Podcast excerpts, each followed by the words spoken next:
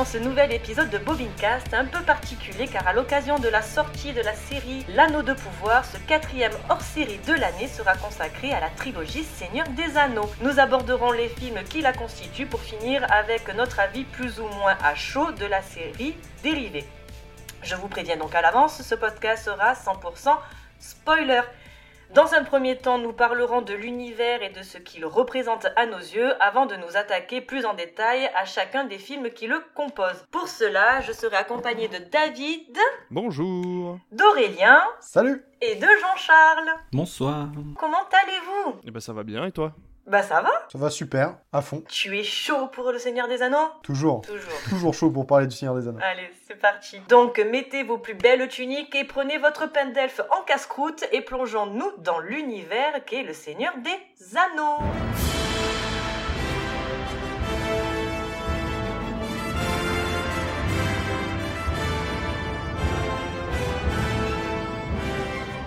Un petit récap pour ceux qui ne connaîtraient pas l'univers ou qui ne connaîtraient pas les films ou quoi que qu'est-ce. Donc, né de l'esprit et de la plume de J.R.R. Tolkien est paru en trois volumes en 1954 et 1955. Son adaptation cinématographique est un projet considéré comme l'un des plus ambitieux de l'histoire du cinéma avec un budget de 285 millions de dollars. Il est développé par Peter Jackson en 95 et durera 8 ans, bien que le tournage des trois films se déroula simultanément entre octobre 99 et décembre 2000. Prenant place dans le monde fictionnel de la Terre du Milieu, il suit la quête du Hobbit Frodon Sake, qui doit détruire l'anneau unique afin que celui-ci ne tombe pas entre les mains de Sauron, le seigneur des ténèbres qui l'a créé.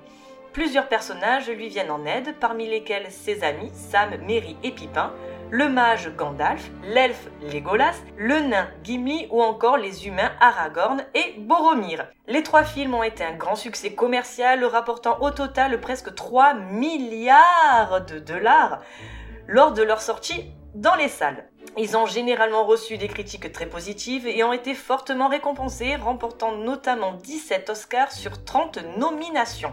Le dernier film de la trilogie, Le Retour du Roi, remporta les 11 Oscars auxquels il était nommé, égalant Ben-Hur et Titanic pour le record du plus grand nombre d'Oscars reçus pour un film. La trilogie reçut de nombreux prix pour la distribution et les effets spéciaux notamment. Les films ont également apporté un regain d'intérêt et une renaissance du grand public pour l'œuvre de Tolkien. Par la suite, après le succès de la trilogie, Peter Jackson décide de s'associer au studio Metro Goldwyn Mayer en plus de la New Line afin d'adapter le préquel Le Hobbit au cinéma entre 2012 et 2014. Est-ce qu'il y a besoin de vraiment s'étendre sur le Hobbit? Non. Non, par contre, si tu pouvais nous faire un résumé du Silmarillion, s'il te plaît. Alors, le Silmarillion, je... Tu me laisses deux minutes, je vais le chercher et je, je, commence, euh, je commence à. Allez, vas-y, c'est parti. Page 1.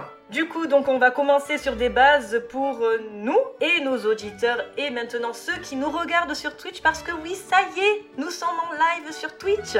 Par cette question, dans l'ensemble, est-ce que vous appréciez la trilogie et je parle bien des films comme un divertissement popcorn ou êtes-vous plutôt fan de l'univers ou au contraire est-ce que vous détestez tout ce qui est heroic fantasy? David, je te laisse commencer. Oh bah je suis fan de l'heroic fantasy, c'est quand même moi qui avais pris euh, pour Tom Cruise euh, légende. c'est vrai. Je suis quand même un peu fan vrai. de l'heroic fantasy, mais euh, non non, dans l'ensemble le Seigneur des Anneaux c'est chouette. Après je suis pas un méga grand fan, mais j'aime bien quand on me sort un peu de mon quotidien et de, de l'univers existant et qu'on me fait rêver comme ça avec surtout un univers aussi bien construit que celui du Seigneur des Anneaux, mais la base était déjà très bonne donc c'était facile de faire un truc cohérent. Mais ouais, ouais, carrément, la, Fantasy, c'est, euh, c'est un grand plaisir d'en voir au cinéma. Après, bon, il y a plusieurs budgets différents, mais euh, non, c'est toujours un pur plaisir de voir de l'Heroic Fantasy. Il y en a si peu. Eh oui, malheureusement. Et toi, Jean-Charles? Mais écoutez, c'est plutôt plaisant de découvrir, euh, parce que pour le coup, moi, j'étais vierge de toute expérience avec euh, Le Seigneur des Anneaux. J'ai vraiment découvert les trois films pour, euh, pour le podcast. Oh, et c'est vrai que c'est toujours un plaisir de découvrir un. Bah, la chance, oui et non, parce que du coup, c'était pas au ciné. Ouais. Tu vois, t'as ce côté un peu dommage, quoi. Mais dans tous les cas, non, c'est vraiment plaisant. Après, là, c'est vrai qu'on rentre dans un univers quand même qui est ultra riche. Et euh, c'est vrai que rentrer comme ça, brut dedans, j'ai eu un petit peu de mal, mais on y reviendra. Et toi, Aurélien? Alors moi je suis un immense fan d'Heroic Fantasy, j'adore euh, Tolkien. Bah, je, je suis pas THE fan au point de connaître par cœur le Silmarillion, tout ça. Je l'ai, j'ai réussi à lire deux pages, Et je trouve que c'est déjà miraculeux, parce que c'est un livre vraiment très complexe. Mais j'aime beaucoup, beaucoup Le Seigneur des Anneaux, je me les revois euh, très régulièrement. Pendant un temps, j'ai arrêté de les voir. Revoir le truc après des années m'a fait quand même me dire, euh, autant ils sont vieux, autant euh, ils font plaisir à voir. Je ne les ai pas lus. Ce qui est marrant, c'est que j'ai découvert le 3, avant toute chose, parce que je n'avais jamais entendu parler du Seigneur des Anneaux. Je me suis rattrapée, mais j'en avais jamais entendu parler. Et c'est ma sœur qui me dit, viens au cinéma, on va voir le Seigneur des Anneaux.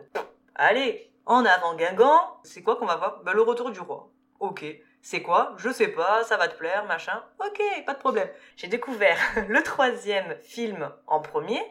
Il y a une scène avec Legolas où, pour le coup, je me suis dit, ça c'est pas mal. J'aime beaucoup ce film et c'est après que j'ai découvert le premier, le deuxième, euh, et voilà. De ce fait, donc, on va passer tout de suite au cœur de notre sujet avec la communauté de l'anneau. La légende parle de Sauron, le seigneur des ténèbres, et de l'anneau, qui lui conférerait le pouvoir d'asservir le monde. Voici l'anneau unique, forgé par Sauron, le seigneur des ténèbres. Sauron n'a besoin que de cet anneau pour recouvrir les terres de seconde ténèbres. Personne ne sait qu'il est ici, n'est-ce pas? Répondez, Gandalf. Donnez au Gondor l'arme de notre ennemi et laissez-nous l'utiliser contre lui. On ne peut le contrôler. Aucun d'entre nous ne le peut. L'anneau doit être détruit. L'anneau a été forgé dans les flammes de la montagne du destin. Il n'y a que là qu'il puisse être détruit.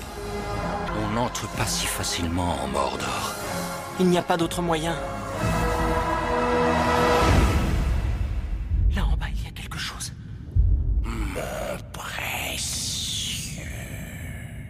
Sorti en décembre 2001, coproduit, coécrit et réalisé par Peter Jackson avec Elijah Wood, Sean Astin, Viggo Mortensen, Sean Bean, Orlando Bloom, Liv Tyler et Kate Blanchett, pour une durée de quasi 3 heures en version courte, précisant que c'est la version courte qui dure 3 heures.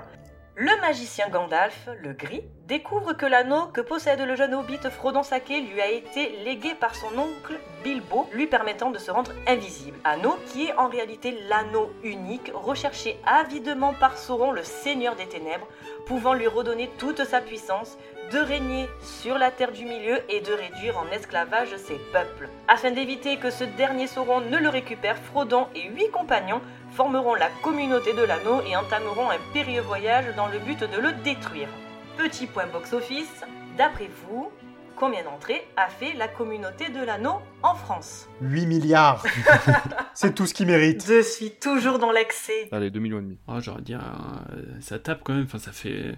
Les livres sont sortis bien avant. Il y avait une communauté déjà. Moi, j'aurais dit un, j'aurais dit un 10 millions. Moi. 10 millions, c'est euh, qu'est-ce qu'on a tous fait au bon Dieu? Ouais, J'avoue, qui c'est qui peut dépasser Qu'est-ce qu'on a fait au bon Dieu? Hein Chef-d'œuvre. Chef-d'œuvre. Ouais, pour le coup, j'étais plus à 6-7 millions, tu vois. Je dirais 6, perso. 6,9 millions d'entrées, se plaçant au deuxième rang des films sortis en 2001, ayant réalisé le plus de recettes derrière quel film d'après vous? Titanic. La menace fantôme? En 2001. Ah, 2001, merde. Non, à Harry Potter. Bravo Ah oui, Harry Potter, exact. Et pour les notes, on est donc euh, sur 4,1 sur Allociné, sur 8 sur Sens Critique et sur 91% sur Rotten Tomatoes. Mérité. C'est encore bien noté, c'est pas mal. Allez Jean-Charles, je te laisse ouvrir la danse. Qu'as-tu pensé de la communauté de l'âne? Eh ben, c'est long quand même, 3 heures. hein. Je vous fais rien. manger que des films de 3 heures, je suis désolée. Il y a ça, rencontre avec Joe Black. Oh là là. Après, de toute façon, il fallait que je les vois. hein. Je veux dire, à un moment, tu peux pas parler de cinéma si t'as pas vu les, classiques. C'est vrai que j'ai beaucoup de mal à rentrer dans l'univers parce que j'arrivais pas, en fait, à m'approprier l'univers et à, me dire, euh, ok, ils sont dans tel lieu, ils vont à tel lieu, tu vois, à tel endroit avec tel personnage.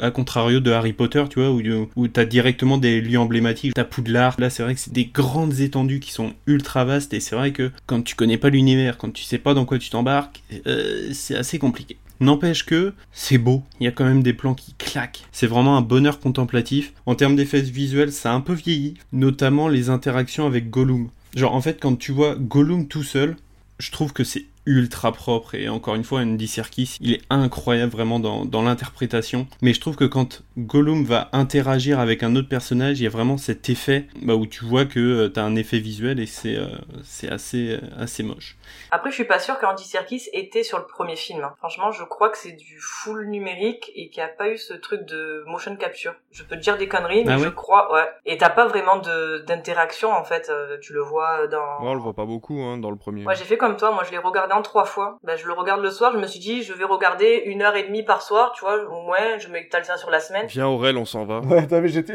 Vraiment, je suis en mode. Non, mais trois soirs, je peux pas, le, oh, je rentre du travail. Après, je peux pas je critiquer. me fais à Non, mais manger, elle a- elle a- je ouais, sors mon elle- chien, je peux pas faire un film de trois, je dors, je m'endors. Moi, je suis comme les bébés, une fois que je mange, je Et- dors. Et Joe Black, et Joe, Joe Black, tu l'as regardé en une fois? Joe Black, je l'ai regardé en une fois. Mais je l'ai regardé un week-end. Ouais, mais Joe Black, il y a Brad Pitt.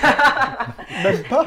Ça marche pas cet argument aussi en plus. Et c'est vrai que le premier, en fait, il, il est long dans le sens où ils sont à Hobbit Town. Après, ils, so- ils vont dans une autre ville dans la comté. Après, ils vont à Foncombe. Après, ils vont dans les, euh, le Mont Venteux. Euh, oui. Non. Enfin, bon, bref. Le Mont Ventoux. En plus, ouais, j'ai envie de te dire le Mont Venteux, le Mont Ventoux. Après, ils vont dans les mines de la Moria. Après, ils vont dans la forêt avec Galadriel. Après, ils sont je sais pas quoi. En fait, c'est vrai que il y a beaucoup de d'endroits et c'est vrai que si tu as pas de map, tu sais pas où ils sont et c'est vrai que la, la spatialisation de là où ils sont en, en partant de la comté et en allant finalement euh, jusqu'au bout donc au Mordor, tu sais pas si c'est long, si c'est pas long. Bah c'est long, ils mettent 9 heures pour y arriver quand même. hein. C'est long. Ils mettent un an pour faire l'aventure parce qu'il dit qu'au bout de 13 Je viens mois. de me taper une barre juste parce que je me suis imaginé, tu sais, tu disais regarder une carte pendant que tu regardes le film. Je me suis imaginé sortir, tu sais, une carte Michelin, comme ça, commencer à faire des.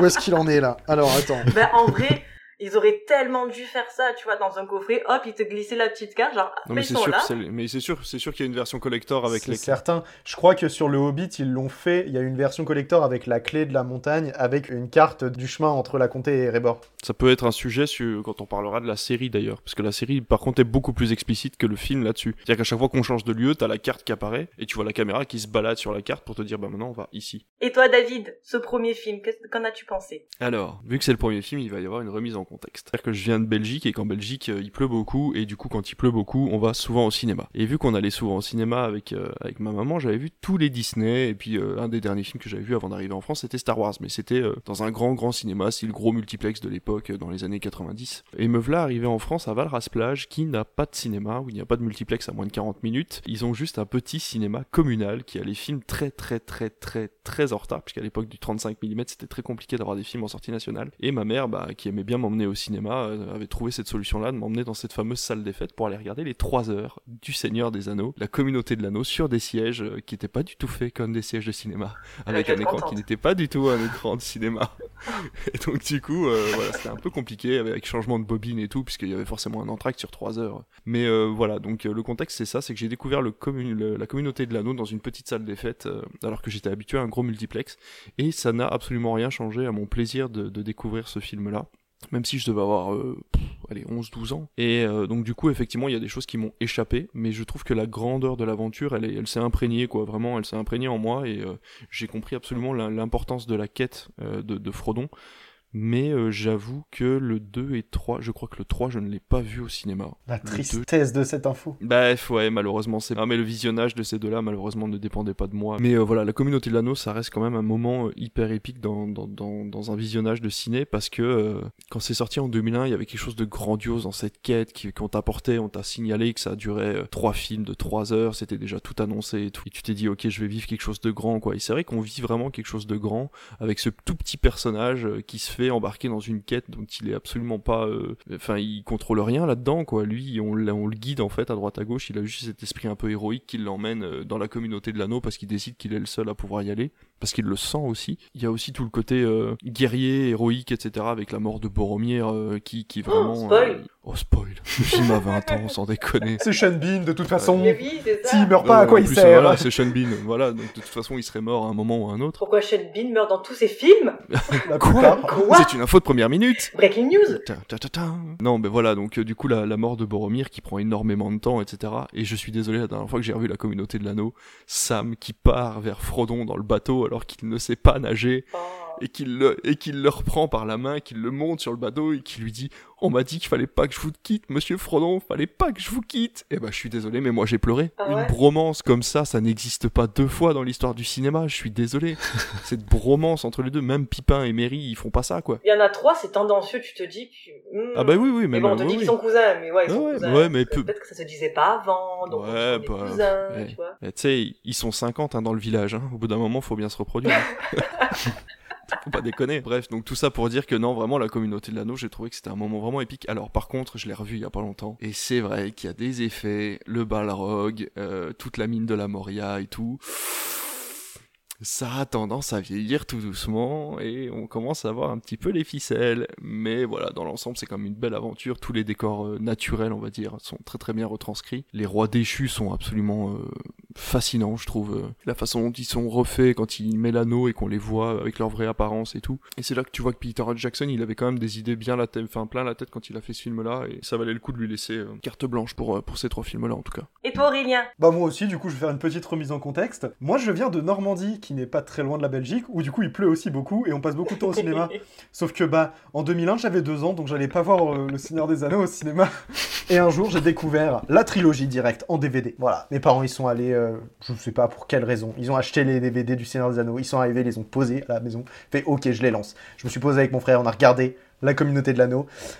Et je me suis endormi. Ah merde. Parce que je devais avoir genre 6-7 ans ah et que euh, et que ouais, il y a un petit ventre mou au milieu, c'est vraiment où c'est un peu calme, enfin pas forcément calme, mais où euh, bah il y a eu tout le début de la comté, euh, le poney fringant, la rencontre avec Grandpa, puis après ils vont à Foncombe et tout ça, sauf que bah en fait entre le moment où ils arrivent à euh, Souls et le moment où bah du coup bah il se fait planter et où il arrive à Foncombe, bah là j'ai dormi. Vraiment, il y a, y a 10 minutes. Hein. Et du coup, suite à, à ce visionnage, je l'ai pas revu pendant un bon moment. Et je l'ai revu, puis il y a quelques années. Et j'ai dormi. Ah, c'est pas vrai.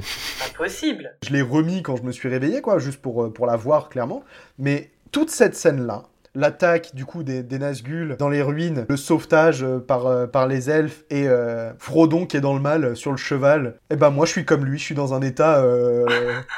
C'est pas là. Vraiment, je crois que je me, suis, je, me suis fait planter comme lui et vraiment je suis en mode... Ah merde, faut que je me réveille. Tout le reste, pour moi c'est magnifique.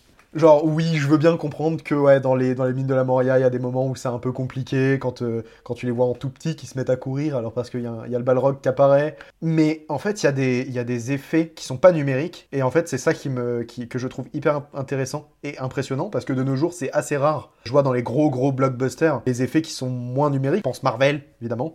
Là, il y a plein de petits, de petits trucs qui sont faits que euh, on les remarque pas du tout la plupart du temps les, jeux de, hauteur du coup entre les hobbits et les acteurs parce qu'il faut savoir que euh, Sean Astin, euh, Elijah Wood, tout ça, ils sont vraiment à, la même taille que les autres. Que ce soit les gros plans sur l'anneau on s'en rend pas compte, mais c'est quand même le, je vois l'anneau quand il tombe dans la neige. Pour faire ce plan, ils ont pris un anneau de 16 cm. Oui, il y a eu plusieurs, euh, plusieurs diamètres d'anneaux de fée, ouais, ouais. C'est ça. Bah là, par exemple, ils ont pris, ils ont pris un gros anneau juste pour qu'on puisse bien le voir, pour que ce soit pas euh, dégueu, un tout petit, euh, voilà. Mais quand tu vois Gandalf et Frodon sur le, le chariot quand, au début du film, c'est pareil. Hein. Ouais, c'est le fait que lui, soit, il soit en arrière et en fait la caméra est mise d'une façon où tu les vois comme si c'était à côté. Mais ouais, du coup, ça, par exemple, c'est les effets, c'est les effets visuels qui mettent en place. De toute façon, sur la durée, on le remarquera pas. C'est ancré dans le film, et c'est ça que je trouve impressionnant, du coup, c'est que la, la, plupart des effets du film sont comme ça, donc c'est du concret, c'est du réel, et euh, si tu regardes aussi, du coup, tous les costumes, tous les personnages, en fait, sont juste impressionnants. Dès que tu vois Aragorn dans le fond du poney fringant, là, tu te dis, mais waouh Pour le coup, la première fois, tu sais pas s'il est bon, s'il est méchant ou quoi,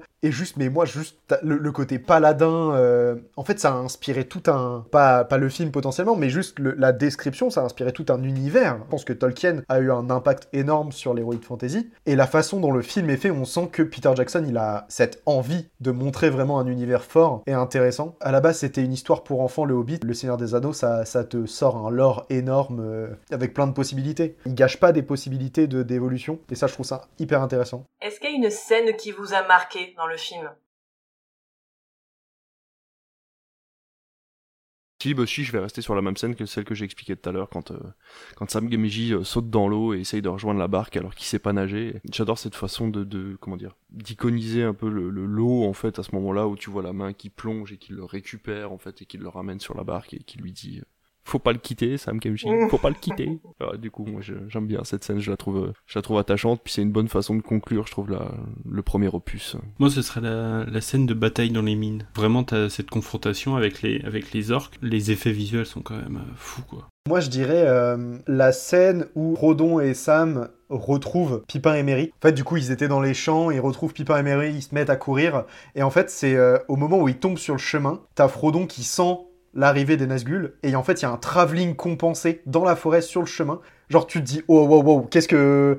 Attends, je suis pas prêt à ce que je vais voir là. Qu'est-ce, que... qu'est-ce qui arrive Qu'est-ce qui arrive? Et tu te retrouves avec une grosse masse sombre sur un cheval qui arrive et qui s'arrête à leur hauteur. En fait, ça fait juste flipper comme pas possible. Et cette, euh, ça, me, ça me retourne le crâne à chaque fois. Je me dis, non, non, viens pas, viens pas. Ça me donne des frissons partout. Je flippe de ouf. Moi, c'est la, la scène au Mont Venteux et où tu vois le- les effets où euh, Frodo il met sa- l'anneau et tu vois tous ces ces trucs en Les Nazgûl, ouais, qui, qui, qui ouais les humains, Nazgûl, mais tu- en plus tu vois leur tête en tant que qu'ancien roi. J'adore l'effet et pour le coup il a vraiment pas vieilli. Je trouve ça super beau la représentation de justement quand euh, toi tu es, euh, tu vois en fait la vision de Frodo. J'ai une petite euh, potentielle anecdote. Je suis pas certain de ma source, mais je vais quand même la dire. Je crois que c'est dans la scène de, que David tu disais, quand Sean Astin justement il court et il saute dans l'eau. En fait, avant le tournage, ils ont été obligés de retirer des bouts de verre entre les galets. Et je crois que en marchant, enfin en faisant la scène, il s'est planté un bout de verre dans le pied. Et il était vraiment vraiment très mal. Bah, dis donc, il y, en a, il y en a eu des blessés sur ce tournage. Je vais vous donner quelques chiffres pour euh, comprendre l'ampleur du bordel. 12 millions d'anneaux posés à la main pour les côtes de mailles, 915 000 mètres de pellicule utilisée, 48 000 pièces d'armes et d'armures fabriquées, plus de 20 000 participations de figurants au total, 20 000 dollars par costume pour la garde-robe d'Arwen, 19 000 costumes, 10 000 masques, 2400 techniciens au total, 2000 armes, 1600 paires de pieds de hobbit, 600 plans d'effets visuels, 550 heures de making-of, 400 pages de scénarios filmés, 350 décors construits et plus de 100 lieux de tournage, 274 jours de prise de vue principale, jusqu'à 250 chevaux pour une scène, 159 prothèses de nez pour Gandalf, 150 costumes créés pour chaque civilisation, 45 techniciens de décor, 40 tailleurs, designers, cordonniers, brodeuses et bijoutiers, 30 à 40 costumes par hobbit, 24 heures sur 24 de mise en marche des fours à latex durant 3 ans et demi, 3 ans et demi non-stop 24-24 par an pour fabriquer tous les masques et prothèses dans les temps, 15 mois de tournage, 13 nominations aux Oscars et 4 statuettes, meilleure musique, meilleur effet visuel, meilleur maquillage et meilleure photographie, 7 ans de développement, 5 équipes de prise de vue, 4 tailles pour l'anneau unique, petite taille pour les doublures Hobbit, taille normale, taille géante pour les grandes doublures et anneau de 10 cm pour les très gros plans. 3 films tournés simultanément, 2 forgerons et un anneau pour les gouverner tous. Waouh. Waouh. En trois films, euh, Peter Jackson, il a réduit le chômage en Nouvelle-Zélande à zéro. Bah, bah, tu C'est clair. Je crois que sur toute l'île, il y a un boulanger qui a pas dû être appelé. Le mec, il s'est senti rejeté, tu sais. Il est pas bon, mon pain C'est Christopher Lee, il aime pas Est-ce que vous saviez que Kelly Minogue avait postulé pour avoir le rôle de Galadriel? Oula. Peter Jackson y refusa qu'elle incarne Galadriel car elle était trop petite. Ouais, c'est une excuse pour dire qu'elle était mauvaise et puis c'est tout. Il lui fallait, Oui. que des, il lui fallait que des bons acteurs. Excuse-moi, j'ai Kate Blanchette sur l'autre ligne. Je vais la prendre elle plutôt. Vous êtes au coude à coude, hein, vraiment, hein, mais je pense que mon choix va vraiment. C'est pas contre toi. hein. Ça aurait tellement tout ruiné, Kylie Minogue. Ah. Arwen aurait été joué par Mylène Farmer. Où on va attaquer donc le deuxième film avec les deux tours. Que font un elfe, un homme et un nain dans le Ridermark Répondez vite Nous pourchassons un groupe d'Urukai qui traverse la plaine vers l'ouest. Ils ont fait prisonnier deux de nos amis. Continuez à les chercher, mais n'ayez pas trop d'espoir. C'est peine perdue sur ces terres. C'est impossible. Je reviens vers vous en ce moment décisif. Les forces de Sauron ont lancé leur attaque. Ils utilisent Saruman pour détruire votre peuple. Ils étaient désarmés et ne s'y attendaient pas. C'est un avant-goût de la terreur que Saruman va déclencher. Vous devez vous battre. Je ne risquerai pas une guerre ouverte. La guerre ouverte est déjà déclarée, que vous le vouliez ou non. C'est une armée constituée dans un seul but. Détruire le monde des hommes. Donc sorti en décembre 2002, coproduit, coécrit et toujours réalisé par Peter Jackson avec Elijah Wood, Sean Astin, Viggo Mortensen, Ian McKellen, Orlando Bloom, Andy Serkis et Christopher Lee pour une durée de 3 heures, toujours en version courte. Après un combat opposant nos héros à des orques et Urukai, la communauté s'est scindée en trois. Frodon et Sam découvrent qu'ils sont suivis par Gollum, créature corrompue par l'anneau, celui-ci leur promettant de les conduire à la porte noire du Mordor.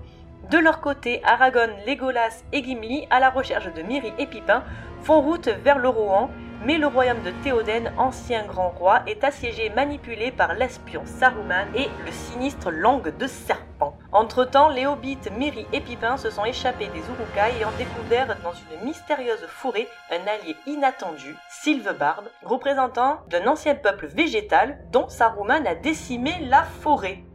Petit point box-office, d'après vous, les deux tours, combien a fait d'entrée 8 millions.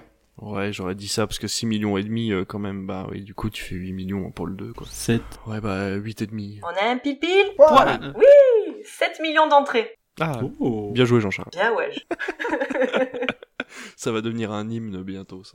Un, un slogan. Bobincast, deux points, bien wesh. Bientôt, on va avoir des, des cases à cocher, Ah en fait, où, euh, où on devra avoir parlé de Doctor Who, Oui, avoir euh, dit bien wesh dans le podcast, et tant que c'est pas coché, on termine pas. J'ai rien par rapport à Doctor Who. Trouve vite. si, attends, je peux trouver un truc. Bon, il y a bien un acteur du Seigneur Anneaux qui a joué dans un épisode de Doctor Who. Ouais, c'est sûr. J'allais dire Yann Holmes ou un truc comme ça, mais Et pour les nôtres, on est sur 4,5 sur Allociné, 7,9 sur Sens Critique et 95% sur Rotten Tomatoes. Et bien sûr, c'est le mieux noté. Waouh. David, allez, je te laisse commencer avec les deux tours. Qu'en as-tu pensé? J'adore les deux tours. Je trouve que c'est le plus complet euh, sur tous les points. C'est le moment où la communauté de l'anneau se split et qu'on découvre vraiment l'étendue de la, Terre du Milieu. Du coup, on a toutes ces nouvelles races qui apparaissent. Chaque groupe fait son histoire de son côté. C'est vraiment hyper intéressant. Le retour de Gandalf qui est absolument dingue. Les armées du Rohan, euh, les, les personnages de toute cette région en fait de la Terre du Milieu sont hyper intéressants. On le ressent pas trop. Alors, comment dire? C'est un peu particulier parce que le Seigneur des Anneaux, je pense que c'est lié à un problème de budget, mais aussi de, lié à l'histoire en général du Seigneur des Anneaux. Faut pas s'attendre à Harry Potter quand on voit le Seigneur des Anneaux, c'est-à-dire qu'il n'y a pas de la magie dans tous les sens. Il n'y a pas d'effets spéciaux avec des jets de machin et des flammes et des trucs. Il y a, pas trop de ça. On sait que le monde, l'univers est magique, il est rempli de fantaisie, mais il y a rien d'outrancier dans la magie qu'on utilise dans le Seigneur des Anneaux. Et les deux tours, c'est vraiment l'exemple de ça, c'est-à-dire qu'en fait, par exemple, le roi qui est euh, ensorcelé par Saruman, ou même euh, ne serait-ce que Gandalf euh, avec ses pouvoirs qui simplement avec un coup de bâton, on voit qu'il arrive à utiliser des pouvoirs, on sait pas trop ce que c'est, mais on sent que c'est mystique. Et ben tout ça, ça fait vraiment plaisir en fait dans, ce film-là. J'adore vraiment les deux tours, je le trouve hyper équilibré dans sa durée. On sent pas passer les trois heures comparé à la communauté de l'anneau, et on en parlera tout à l'heure, le retour du roi. Chaque chapitre est important, je trouve qu'il y a rien, il y a rien de superflu dans les deux tours. Ça fait du bien de le revoir à chaque fois, et je pense que malheureusement il faut expliquer l'histoire à une personne qui n'aurait pas vu le Seigneur des Anneaux, il faut lui expliquer l'histoire, mais commencer par les deux tours, c'est presque le meilleur moyen de lui faire apprécier l'univers parce que c'est celui qui est le plus complet, qui va, offrir de, de l'émotion, de l'action, du suspense. Enfin, vraiment, il y a plein plein de choses, même une la petite enquête justement pour essayer de savoir pourquoi le roi est dans cet état. Donc, euh, non, non, c'est vraiment hyper hyper intéressant. un nouveau pouvoir s'élève. La victoire est imminente. Je suis totalement d'accord sur le fait que, comparé à la communauté de l'anneau, t'as pas cette latence. C'est, en fait, on te reprend directement là où tu t'étais arrêté et ça enchaîne. Genre, euh, direct, t'as le rythme qui continue, donc la course-poursuite entre euh, euh, Legolas et Aragorn face aux Urukai, du coup, qui partent à la recherche de Pippin et Merry, et du coup, qui savent pertinemment qu'ils doivent laisser Frodon euh, à sa quête avec, euh, avec Sam, il est entre de bonnes mains, tout ça. De ce côté-là, t'as l'aventure des trois qui vont littéralement parcourir les paysages du Rohan qui sont exceptionnels. Genre, c'est des plaines, je n'ai jamais vu d'aussi belles plaines. J'ai l'impression d'avoir un documentaire euh, National Geographic, mais en mieux. Toute cette ambiance, du coup, qui se, qui se crée, en fait, avec, bah, du coup, Théoden et tout ça. Les Urukai m'ont jamais autant fait flipper. Tu vois leur visage déformé, c'est ignoble, t'as pas envie de les voir, en fait. Et pourtant, on t'en montre tout le temps, même leur naissance, la façon dont ils naissent dans les tréfonds d'Isengard, tu vois euh, les, trucs qui sortent, en fait, des... Je pas des nids, quoi, on va dire. Vraiment, c'est pas beau à voir. T'as la main blanche qui vient se poser sur leur visage. Et je- j'aime beaucoup ce film. J'aime beaucoup les Ents. Enfin, je, j'en- je reviendrai dessus, mais la, la réunion des Ents, c'est une des vannes à laquelle j'ai le plus ri au monde. Nous avons décidé que vous n'étiez pas des orques. ah bah d'accord. Non, je crois, que, Super. je crois que le pire, c'est nous venons de nous dire bonjour. Mais moi, ce que j'ai pas compris, c'est pourquoi ils ont fait genre une délibération de je ne sais combien d'heures, alors que Gandalf aurait juste dit ce sont des, des hobbits. Ouais, mais ce serait trop facile. Ah, Excuse-moi, c'est vrai. Ouais, Ah, ça c'est ouf. Pourquoi euh, faire facile quand on peut faire compliqué? Exactement, tout ce qui est toute la, la bataille. Je crois que euh, pendant longtemps, j'ai pas vu une bataille aussi belle et aussi désordonnée et en même temps ordonnée que euh, l'attaque du gouffre d'Elm. Genre vraiment toute cette scène en, dans- de nuit avec la pluie qui tombe, la gadoue, du coup, t'as les mecs qui sont au haut des remparts, qui tirent leurs flèches, qui essaient de, de défoncer les échelles des urukai qui grimpent. Il y a un enchaînement de choses qui, est, qui est vraiment ouf et on sent vraiment en fait la pression des habitants. Ils sont retranchés dans un gouffre, ils ont pas d'échappatoire, c'est soit ils meurent, soit ils survivent. Donc là, tu sens vraiment le enfin tout le tout le l'enjeu était avec eux. En fait, tu stresses parce que dès que les urukai avancent un peu, t'es trop mal. C'est- C'est un- une montagne russe d'émotions euh, qui est incroyable. Et toi, Jean-Charles? C'est vrai qu'il est très très très joli. On voit vraiment des plaines à perte de vue en fait. C'est peut-être par contre euh, de la trilogie celui où j'ai eu le plus de mal à le, à le regarder dans le sens où j'ai dû le regarder peut-être en 4 ou 5 fois. T'as mis combien de temps pour regarder trois films? Ouais, j'ai mis du temps.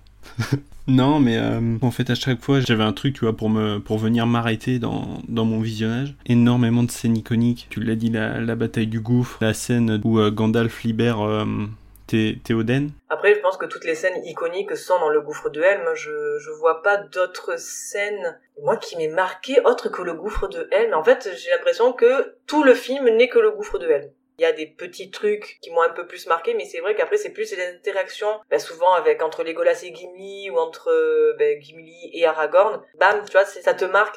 Moi, franchement, je me suis surprise à connaître des répliques J'en suis à 9 Moi, j'en suis à 17 c'est ça. Mais voilà, rien que ce, rien que ça, les personnages entre eux, ça fonctionne de fou. Frodon et Sam qui sont vraiment deux opposés. Tu vois, Merry et Pipin, eux, c'est les deux, les deux casse-cous. Tous les, les, les, les binômes fonctionnent. Et je trouve ça, mais c'est magnifique comme c'est écrit, c'est, juste, mais parfait parce que tu rigoles, tu pleures, tu as de l'empathie pour ces personnages finalement, même si moi, il y a un côté psychologique qui manque parce que par exemple, la mort de Boromir, pas du tout touché. Le gars, c'est, il a, on va dire, trois phrases. Je veux l'anneau, je veux l'anneau, je veux l'anneau, je rejette en bloc Aragorn, et à la fin, c'est, oh, mon capitaine, mon roi. Toi qui as vu Aurélien les versions longues, est-ce que la relation entre les deux est plus approfondie ou pas? La relation entre euh, Boromir et Aragorn n'est pas vraiment approfondie. On te fait comprendre très vite que Boromir, le fait d'être plus ou moins proche de l'anneau, le pervertit direct en fait. C'est vrai, il a vraiment le truc de l'homme face à l'anneau du coup qui, est perverti en fait par, euh, par son pouvoir et lui tout ce qu'il veut c'est vraiment c'est le pouvoir, je veux le pouvoir, je veux le pouvoir. Donc là t'as vraiment ce côté là, là où Aragorn pour le coup vu que lui il a, il a vraiment un retrait par rapport à ça. Il va beaucoup dans la communauté de l'anneau, en tout cas, développer la relation avec Frodon, un peu protecteur. Vraiment, Frodon, il va se retourner vers Aragorn en mode euh, qu'est-ce que je fais? Moi, la mort de Boromir m'a beaucoup touché. Bah, en fait, c'était juste un mortel, c'est un humain mortel qui était euh, perverti par un anneau. Et certes, tu le sens pas dans la façon de penser chez les autres. Mais euh, au moment de la mort de Boromir, t'as vraiment une rédemption du personnage qui se fait, il se rend compte de l'erreur qu'il a commis. Et c'est là, moi, où je me suis dit, pour le coup, j'ai été vraiment touché par ce, cô- par ce côté-là. Et pour le coup, la relation euh, après des autres persos, la façon dont elle évolue, ouais, euh, de toute façon, c'est incroyable, hein, excuse-moi, mais euh, un homme, un elfe et un nain dans une plaine du Rohan, c'est le début d'une blague. Nous, les nains, on est des sprinters. On est rapide sur les courtes distances. Mais c'est marrant que lui, en version française, il ait une voix, on dirait que c'est un gars qui sort des, des pâtures, mais je sais pas, de la- du fin fond de la Creuse. Pourquoi? Pourquoi pas? Mais parce que parce qu'en VO c'est pareil. Parce qu'en VO c'est pareil, il roule les airs. Ah, il a, il a- ça, c'est ouais, pas. ouais. Parce que je l'ai jamais vu en VO, Ah, si, si, tellement tous les nains, habitué à le voir en tous VF les nains, que... euh, non, je les ai rematés en VO là. Du coup, et tous les nains, même dans la série, ont cette espèce d'accent un peu nordique euh, qui roule vachement les airs entre le russe et le norvégien. Quoi, c'est tiré de leur langage de nains et c'est aussi euh, voilà, ça se rapproche de l'elfique un peu et du coup, euh, mais en beaucoup plus brut quoi. Donc c'est vrai que, mais ouais ouais, même en VO, il a il a cette espèce d'accent un peu chelou. Moi, je trouve que c'est le meilleur, c'est mon préféré euh, des trois, parce que le premier, en fait, c'est le truc où c'est le deuxième, donc tu en sais assez sur l'univers, et c'est pas le dernier parce que au moins c'est pas fini, tu vois, tu as envie de continuer la quête avec eux. Donc le deuxième, tu as un peu ce cul entre deux chaises, tu vois, t'es encore dans l'action, t'es encore dans le truc, ça finit et commence sur une action, ça se termine sur le gouffre de Helm, tu te dis bon allez maintenant on va vers le, le, Gondor. D'ailleurs, je, enfin le film s'appelle Les Deux Tours parce que dans le, le bouquin s'appelle Les Deux Tours, mais je pense que le bouquin revient beaucoup plus sur la complémentarité, voilà, le côté complémentarité des deux tours dans le bouquin. Dans le film, on n'en entend quasiment pas parler, et c'est vrai que c'est dommage de pas avoir pu appeler euh, genre ça le Seigneur des Anneaux 2, le gouffre de Helm par exemple. Peter Jackson a fait un peu comme il pouvait au niveau de l'histoire. D'ailleurs, euh, par exemple, l'araignée qui est dans le Retour du Roi, elle est dans le deuxième tome. Donc en fait, au niveau de temporalité, on a quelque chose qui est légèrement modifié par rapport au bouquin.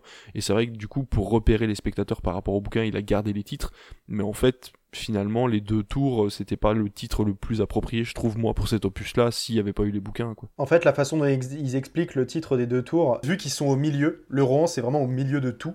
Mm. Et en fait, ils expliquent le truc de, ils sont sous la menace des deux tours. Donc t'as les armées ah, oui. du Gondor, euh, enfin les armées pardon du Mordor plutôt, qui arrivent ah, oui. vers le sud, et en même temps les armées de Saruman du coup au nord. Isengard. Ouest, ouais, qui arrivent d'Isengard, qui se retrouvent pris entre deux feux, et c'est pour ça en fait ils utilisent, il y a vraiment un mot qu'ils qui, qui utilisent, c'est vraiment ils sont sous le, la menace des deux tours quoi en gros.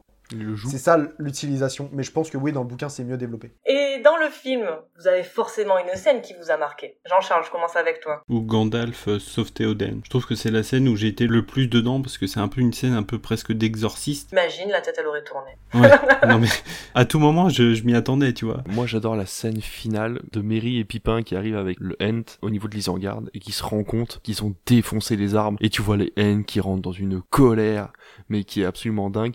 Et j'adore cette scène parce que tu te rends compte qu'en fait, Mary et Pipin, ils sont pas débiles. Ils ont des idées. Et là, ils l'arnaquent l'arbre en lui disant, mais attendez, on va plutôt aller par là parce qu'en fait, euh, c'est mieux d'aller proche de son ennemi, machin et tout. Il sait très bien ce qui va se passer au moment où ils vont quitter la forêt, en fait. Et j'ai trouvé ça super malin, une seule fois sur trois films, de prouver que ces deux petits bonhommes, en fait, ils sont malins. C'est juste qu'ils ont pas envie, en fait. Ils ont envie de s'éclater. C'est des purs hobbits, quoi. Ils sont les Ferris Bueller de la compte. Ça, ça carrément. Par contre, alors si je peux revenir sur une autre scène qui ne m'a pas plu, mais encore une fois, je pense qu'il faut se mettre dans le contexte du Seigneur des Anneaux, c'est quand Aragorn remonte les preuves pour retrouver les hobbits dans la forêt. Genre, il regarde, il fait hmm, Attends, des, des, hobbits étaient. Ouais, mais en fait, ça se ressent pas dans le film. Je pense que dans le bouquin, ça se ressent, mais dans le film, il y a un truc qui passe pas. En plus, les preuves, on les voit pas beaucoup à l'image. Je trouve que ça, ça se voit pas, il y a du grain, donc du coup, on voit pas trop, tu vois. Il était là, genre, hm, des hobbits étaient assis ici. Ils ont rampé. Ils ont défait leur corde. Et là, tu vois, ils voient un couteau. Ils ont défait leur corde. Il y a même pas de corde sur le couteau.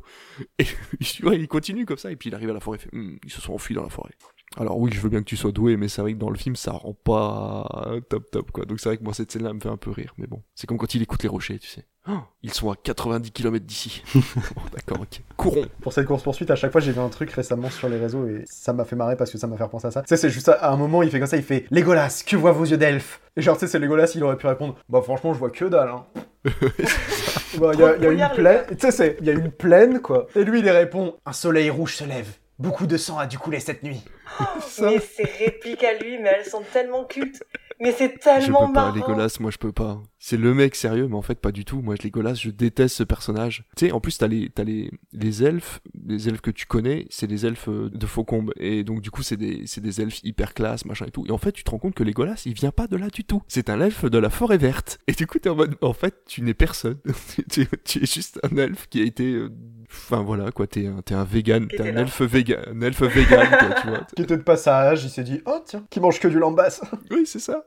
du coup ouais, ça me fait beaucoup rire parce qu'en fait il rien Legolas quand tu compares aux armées des elfes. Hein. Il est doué tu vois, mais enfin je sais pas, ouais, ça me... ce personnage me fait beaucoup. Legolas c'est vraiment ton pote euh, quand tu joues à un MMORPG ou quoi. Il est niveau 100, t'es niveau 4 ça. et il t'emmène dans des zones où tu peux pas te battre en fait, t'as pas le niveau. Et lui, il est vraiment comme ça.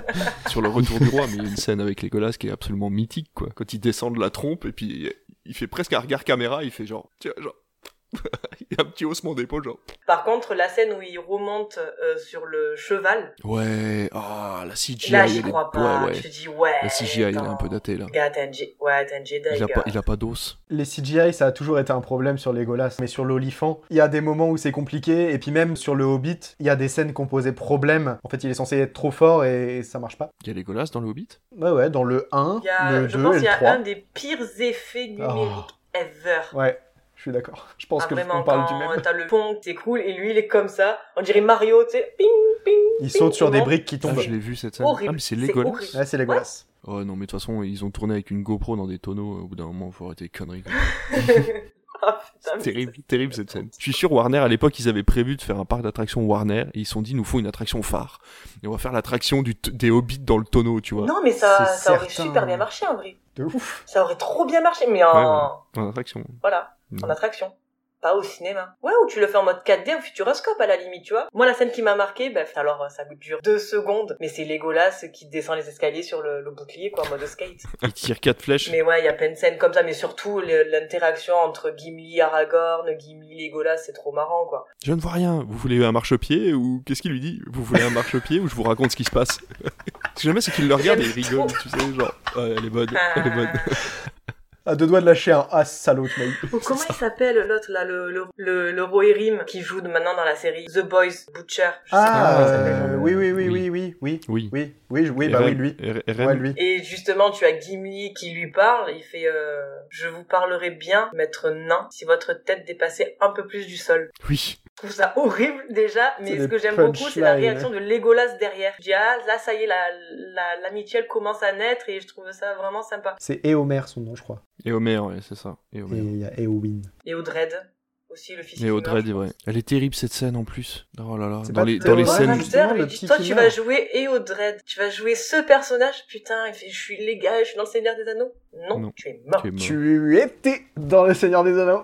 Non mais la, la- la scène où il va se où il va se recueillir sur la tombe de son fils et il a cette fameuse phrase où il dit qu'un un père ne devrait jamais devoir enterrer son propre enfant. Elle est terrible cette scène dans les dans les, les zones dévastées du Rohan et là tu vois et c'est là que tu vois la magie du truc c'est qu'ils ont construit un vrai village dans une dans une zone complètement dévastée, il y a aucune CGI, il y a rien et c'est si beau quoi et tu te dis mais putain plus jamais on pourra faire des films comme ça maintenant quoi. Dépenser de la thune pour aller construire un village qui servira plus à rien pour pour que ça fasse vrai, enfin c'est c'est fou. C'est quoi ta scène préférée, Aurélien C'est vraiment quand euh, Saruman il montre ses forces. C'est genre vraiment quand il fait ce discours à tous les Urukai avant d'aller attaquer le, le gouffre d'Elm. C'est à vraiment cette scène où il commence à parler, ça fait un énorme dézoom et là tu vois toute l'armée, tu te dis Et ta langue de serpent, il... mais jamais ils vont ta survivre en fait. Surtout que pleure. Grima juste avant, mais personne n'a autant de, Ouais, de- ça. de gens dans une armée. Mais tu Et te là, dis en fait tu à, ah ouais. à aucun moment ils peuvent gagner. Ils veulent, se défendre et se réfugier au gouffre d'Elm. Mais non, en fait faites-le, allez-y. Mais vous allez mourir. Là, à aucun moment, Sauron va perdre. Et c'est ça que je trouve ouf, c'est que dès le deuxième film, on te dit clairement, le gars est trop puissant. Vous- ce que vous faites, ça n'a aucun sens. Et juste, euh, juste vraiment ce truc-là, j'ai trouvé euh, magnifique. euh. Donc tout à l'heure, on parlait de la cour. Il est si fier, il est si fier. J'en ai eu une troisième quand euh, Aragorn, Legolas et Gimli euh, partent à la poursuite de jeunes hobbits euh, kidnappés par les Urukai. Euh, à un moment donné, ils se retrouvent dans le camp qui a été dévasté où justement euh, Pippin et Merry ont, ont réussi à s'enfuir. Et à ce moment-là, il les pense morts. Il, il est, il est persuadé qu'ils ont été tués, ils ont été brûlés, euh, leurs cadavres et tout ça. Dans un élan de colère, Aragorn shoot dans un casque, shoot dans une tête même, et il hurle de rage. Alors il faut savoir que pendant le tournage, il ne hurle pas de rage, il hurle de douleur, car en mettant ce coup de pied en fait dans ce casque, il s'est brisé pied en pensant que c'était censé être léger. La mousse? Mais ouais, non, la non, mousse. non, non, c'était super dur. Il a mis un énorme coup de pied. Et tu vois vraiment qu'il met toute sa force dans la frappe. Il se détruit et il est trop mal. C'est pour ça que, genre, ils ont été obligés de couper, je crois, un moment, pendant, pendant un petit moment le tournage parce que euh, il, il en pouvait plus. Gimli, à un moment pendant la bataille du gouffre de Helm, il se retrouve euh, dans l'eau. Et ben il a vraiment failli se noyer l'acteur. La cote de maille était trop lourde et Mais en fait non. il n'arrivait plus à ressortir et en fait il a vraiment failli se noyer. Donc il y a Aragorn à un moment qui arrive et qui le, qui le chope quoi. Et en fait ça a duré un peu trop longtemps pour qu'il vienne le rechoper et vraiment il a failli se noyer quoi. Horrible. C'est comme ça qu'on fait les meilleurs films. Allez, on va continuer donc avec le troisième film, Le Retour du Roi. L'œil de l'ennemi se déplace. La fin est là.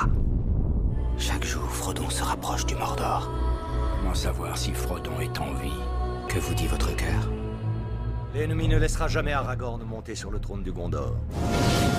L'échiquier est en place. Les pièces avancent. Je vois dans vos yeux la même peur qui pourrait saisir mon cœur. Un jour peut venir où le courage des hommes faillira.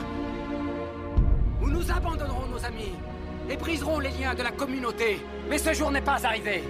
Aujourd'hui, nous combattrons Ce que vous avez à décider, c'est que faire du temps qui vous a été imparti.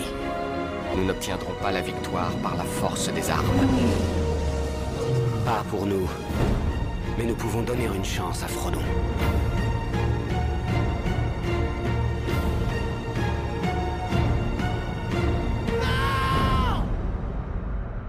Sorti en décembre 2003, coproduit, coécrit et encore réalisé par Peter Jackson avec Oh. Elijah Wood. Oh.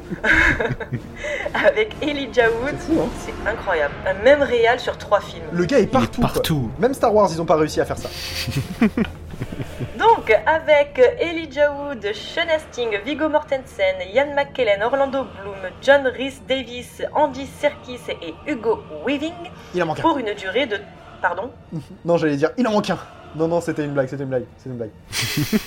J'ai pas la rêve, dis-moi, non. Pardon, pas non, la non, c'était juste en mode, c'est juste parce que t'as répété trois fois la même liste de plein de monde et je me suis dit, ce serait marrant qu'il en manque un. Il en manque un, il manque qui Non, Elle a pas compris. C'est pas, c'est pas vrai, c'est une blague. Non Non, c'est une Ah, blague. c'est une vanne Oui, c'est c'est une blague. ça. C'est juste que en fait c'est le le même casting depuis trois films en fait donc du coup pour la vanne il a dit il en manque un. Ah Elle était pas si drôle en plus. Appelle-moi David Explication. Moi je bug dessus là comme une teubé, putain Petit jingle. David Explication. J'ai pas compris la vanne.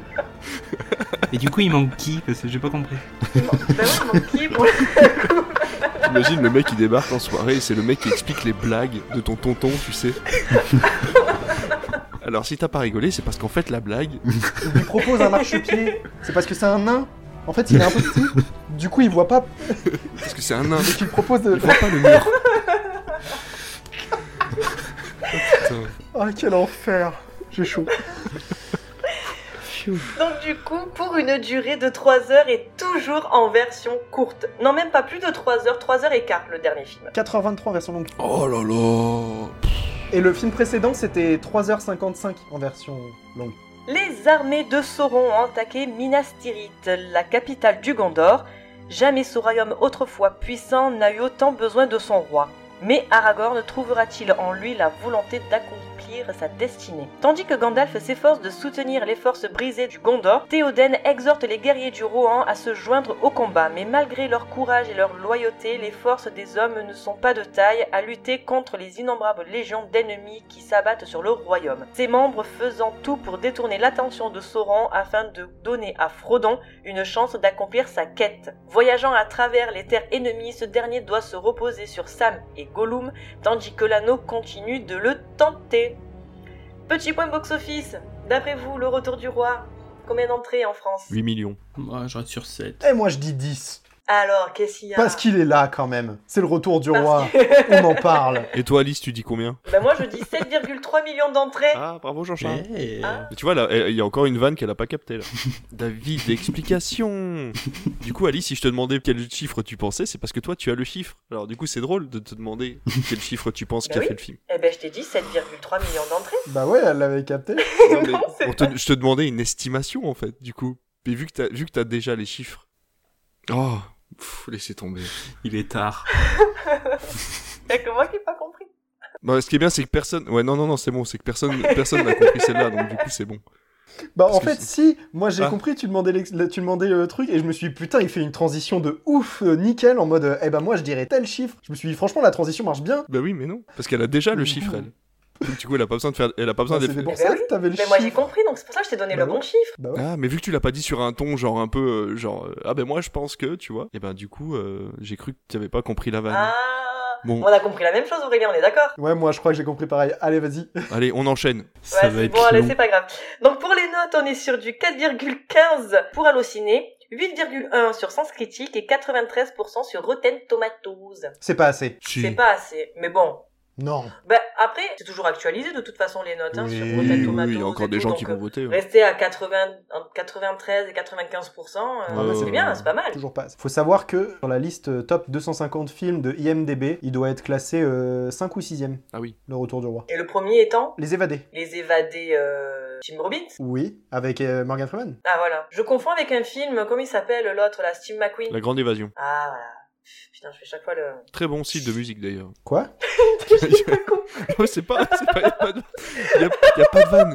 Y a pas de Non, vanne. j'ai- C'est un site de musique de film. C'est une radio euh, qui s'appelle La Grande Évasion. Ah d'accord. Oh, bah, euh, ravi de le savoir. Voilà, et ça passe, ça, ça passe des musiques de films en boucle 24 heures sur 24. Et bah, mer- merci pour l'info. C'est génial. Incroyable, c'est la me- c'est le meilleur concept. Grave. Ouais, c'est génial. Et en fait, à l'avant, c'était juste une web radio, et maintenant, il y a des articles et tout, il y a des trucs sur le Cinoche. Du coup, Jean-Charles, pour ce troisième opus, qu'en as-tu pensé? Eh ben écoute, c'est sûrement mon préféré. C'est vraiment l'accomplissement en fait, tu vois. T'as eu vraiment l'évolution des deux précédents films et là t'arrives vraiment sur toute cette conclusion avec des scènes emblématiques. hein. Déjà juste la scène d'ouverture, hein, magnifique. Mais par contre, il y a une scène, j'ai pouffé de rire vraiment. Et quand j'ai découvert donc la, la scène de bataille finale avec pour Frodon, donc il lance pour Frodon et donc là tu vois il commence à courir puis après t'as le gros plan sur euh, les deux hobbits Ils se font dépasser. et après, t'as le, t'as le gros, t'as le plan éloigné où ils sont minuscules et tout le monde part, mais oh, j'ai explosé de rire. C'est très drôle. ouais. C'est génial, tu vois, que sur genre vraiment la, dé- enfin une des dernières scènes du film, une des plus attendues, tu vois, t'arrives à faire ça et à,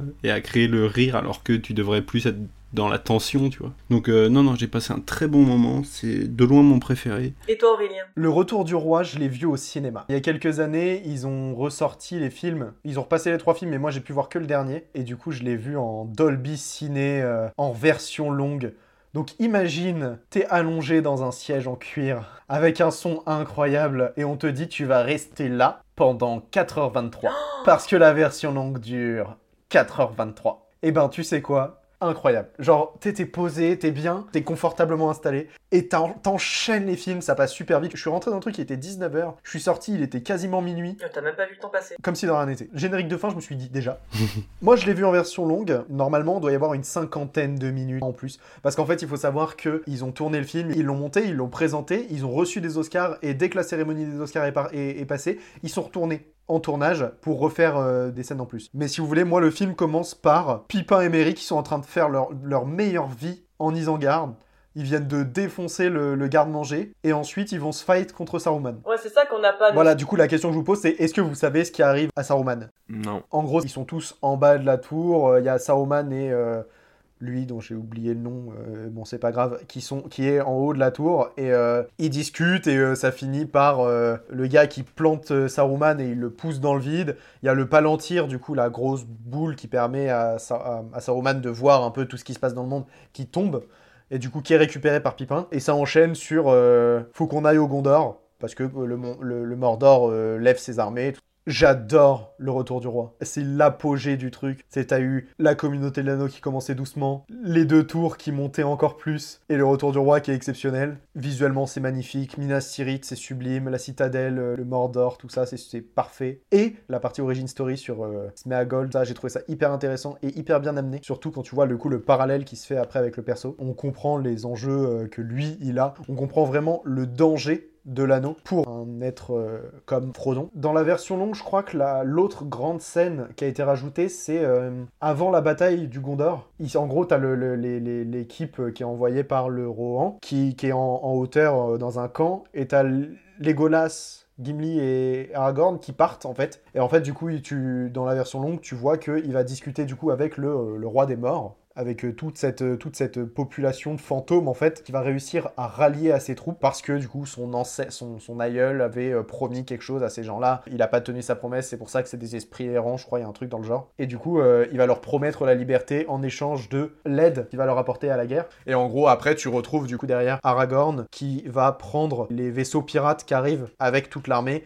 et qui va venir submerger en fait par derrière les, les armées du Gondor. Ah D'accord. Ah oui, parce qu'on. Oui, parce que les bateaux Attends. arrivent vides en fait, et du coup, en fait, toi, t'as toute la scène où ils se battent contre les pirates. Eh ouais, c'est ça. Pour l'avoir revu, tu vois, tu te dis, il manque un truc. Ouais. Là, par contre, il manque une scène effectivement. Et, et c'est à toi, c'est à toi de savoir que en fait, dans les scènes d'avant, ils t'ont montré les bateaux des pirates qui sont en train d'arriver des terres du sud, et il faut te dire ah oui, d'accord, c'est les mêmes bateaux, et du coup, ils sont pas dessus parce qu'ils sont fait niquer la gueule par l'armée des morts, quoi. Et du coup, toi, David, t'en as pensé quoi de ce film? C'est celui que j'aime le moins. Arrête. Ouais, ouais, ouais, je trouve qu'il est long, je trouve qu'il est long et que en fait, il Plus long que le premier?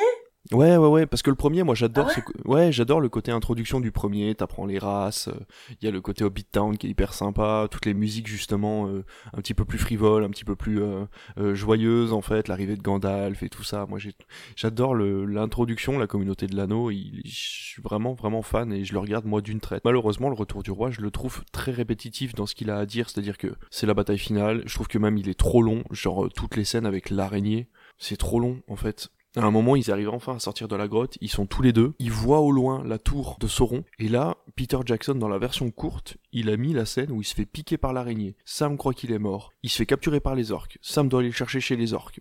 Tout ça, tu le vires, et ça ne sert absolument à rien dans l'histoire. Ils sortent de la grotte avec l'araignée, ils butent l'araignée, ils voient au loin, ah bah tiens, il y a la tour, on est plus très loin, et hop, ils filent, et tu gagnes 20 minutes de film quoi. Je sais pas pourquoi ils ont été mettre cette scène là. Pour le film, ça n'a pas d'intérêt euh, à part euh, mettre une dernière épreuve entre Sam et Frodon puisque c'est lui pendant quelques minutes qui porte l'anneau et Frodon lui dit "Ben non, euh, faut que je le récupère au début." et voilà, c'est la dernière épreuve de l'amitié entre les deux, la bataille de Minas Tirith qui je trouve dure une blinde. Et ils arrivent, il y a la grosse armée et ils se font défoncer la gueule. Mais en fait non, ils arrivent à les battre. Mais en fait non parce qu'il y en a qui arrivent de l'autre côté. Mais en fait non parce qu'en fait ils arrivent avec les bateaux. Mais en fait non parce que Ouais, on a compris les gars, quoi. Vous avez gagné, mais vous avez pas gagné, mais vous avez gagné, mais vous avez pas gagné. Quoi. Pendant ce temps-là, t'as le personnage du, du régent, le régent de Minas Tirith, qui est une putain de tête à claque. Je n'en peux plus de ce personnage qui est, mais le mec ne prend aucune bonne décision par simple ego d'avoir perdu son fils et pas le bon. Oh, c'est horrible. C'est ridicule. Horrible. Ouais, c'est horrible. C'est horrible. C'est horrible. Le gars, il ça dit. Fait un gros... Euh, est-ce que ça. si moi, et ça fait un gros coup au moral. tué et Boromir Mm. et qui avait vécu, est-ce que ça aurait été bien Ouais. Et t'as le fils qui est quand même en mode, bon, ça va, papa, je vais faire ce que Ouais, et les, voilà, et les armées qui vont vers le vers la ville, euh, la ville qui a été prise et tout, et tu sais qu'ils vont tous mourir et tout, et ah, vraiment, Elle elle, est belle, cette scène. elle est très belle avec euh, ouais avec Pipin qui chante en même temps et tout. Ne retiens pas tes larmes. La ton chagrin. maison est derrière. Elle est beaucoup plus intéressante en VO qu'en VF, je trouve, parce que du coup il y a des rimes, et alors que en VF ils ont traduit euh, texte au texte, donc euh, du coup ça, ça marche moins bien.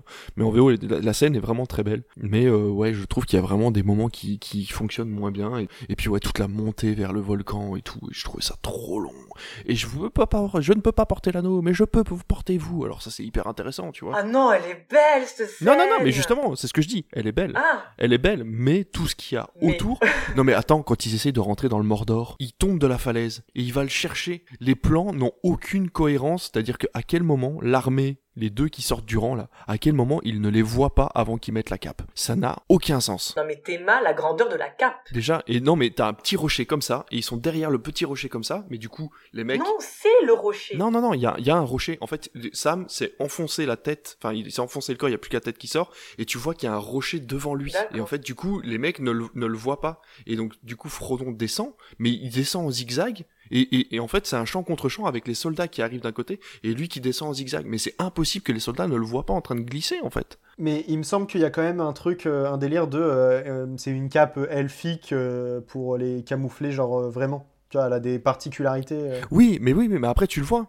Il, il met la cape, et là, ça fait un espèce de rocher, mais à la fin, quand il est à côté de Sam et qu'il veut le, le cacher. Mais sinon, et en fait, tout ça, ça ne, ça n'a aucun sens. La descente de cette, de cette fameuse montagne n'a aucun sens dans le sens où les deux gars le voient de loin sans aucun problème. Et donc, c'est vrai qu'il y a plein de petites scènes comme ça où je suis en mode.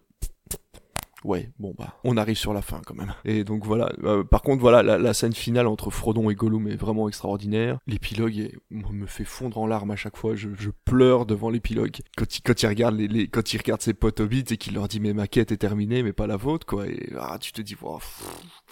Et voilà. Donc euh, non, le, le- Quand il donne le livre à Sam. Oui. Tiens, il reste encore quelques pages. ouais, c'est ça.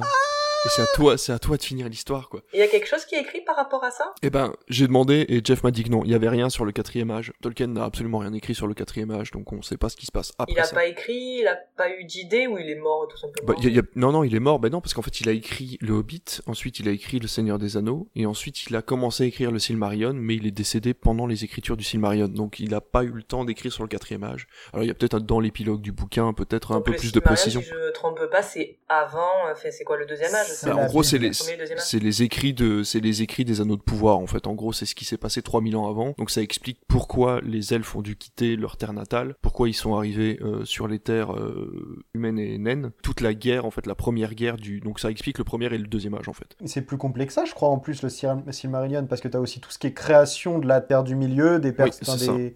Des, acteurs en fait qui vont jouer des bah justement ça euh, explique en fait on est ça explique par exemple l'arrivée du Balrog d'où vient le Balrog.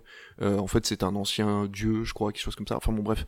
Et tout ça est expliqué dans les textes du Silmarillion mais malheureusement c'était juste des, des bouts de, de copies. En fait c'était des idées à droite à gauche. Les écrits ont jamais été reliés. Et c'est le fils de Tolkien qui a finalisé tout ça qui a rassemblé tout ça. Et ensuite t'as des textes en fait un peu perdus à droite à gauche. Et il existe à moi enfin tu peux acheter en fait euh, en bouquin relié euh, ces textes, mais qui n'ont, je vais pas dire ni queue ni tête, mais qui ne sont pas reliés par une histoire euh, à proprement parler. Et tout ça explique ce qui s'est passé avant, mais ce qui se passe après le Seigneur des Anneaux, par contre, n'a pas de, il n'y a pas d'histoire autour de ça. Moi, j'ai eu un problème avec euh, la fin entre guillemets du retour du roi, c'est-à-dire que finalement ils détruisent l'anneau, mais sur un coup de chance, c'est pas un moment genre t'as pas Frodon qui s'est dit je garde, enfin je sais pas un retournement de situation Oui, mais qui je suis d'accord avec toi, ouais. je jette l'anneau, tu vois, c'est bon, je me débarrasse de ce poids et Il est aussi faible que les autres, en fait. voilà, je finis ma quête. Non, c'est une bataille entre les deux et hop, je tombe et oh, est-ce que Frodon est mort? Est-ce que Frodon n'est pas mort? Oh là là là là Et en fait, euh, tu, tu vois Gollum tomber avec l'anneau, tu fais bah Mais euh, Frodon n'a pas les codes du héros. Hein. À aucun moment, Frodon n'est le héros de l'histoire. En fait, il est pas courageux. faut que ça Il soit Sam à la pas les tu vois. Oui, mais c'est Sam est plus le héros de l'histoire que Frodon parce que Sam justement il est courageux, il est aimant, il aide, il est toujours euh, vaillant, il veut aller jusqu'au bout de la quête. Alors que Frodon, malheureusement, à cause du poids de l'anneau, c'est pas de sa faute, mais à cause du poids de l'anneau, il ne peut pas être le héros de l'histoire parce qu'il est euh, rongé par le vice en fait de l'anneau unique. Donc malheureusement, c'est c'est chiant en tant que spectateur de voir que le héros de l'histoire n'arrive pas à jeter, à terminer et à conclure. Mais en même temps, c'était la seule possibilité de la part de Frodon en fait de garder cet anneau parce qu'il est tellement puissant, il se retrouve au milieu du Mordor là où, où là où l'anneau est le plus puissant, juste à côté de l'œil de Sauron, euh, forcément, il y avait aucune chance pour qu'il lâche l'anneau en fait. Bah après, je trouvais ça aussi facile de. Genre, c'est à la fin d'un coup. Non, l'anneau est à moi. Pourquoi tu m'as pas fait euh, ta, ta, ta crise avant? Ça le fait aussi pour les humains, il y a plusieurs scènes où justement, euh, bah, ça le fait avec euh, c'est Isildur, je crois qu'il l'a dans les mains justement au tout début, où tu vois, il le regarde une Bah, première Justement, fois. tu le fais une fois, le fais pas deux. Tu vois ce que je veux te dire? Ouais, mais parce que la- l'anneau l'anneau est comme ça en fait. Ouais, c'est ça, vu qu'il se sent en danger, il, il libère toute sa puissance et du coup, euh, faut réussir à résister à l'anneau euh, au final. Pour le coup, moi, tu vois, genre la- la- le côté euh, il meurt euh, avec. euh, Enfin, l'anneau est détruit avec Gollum.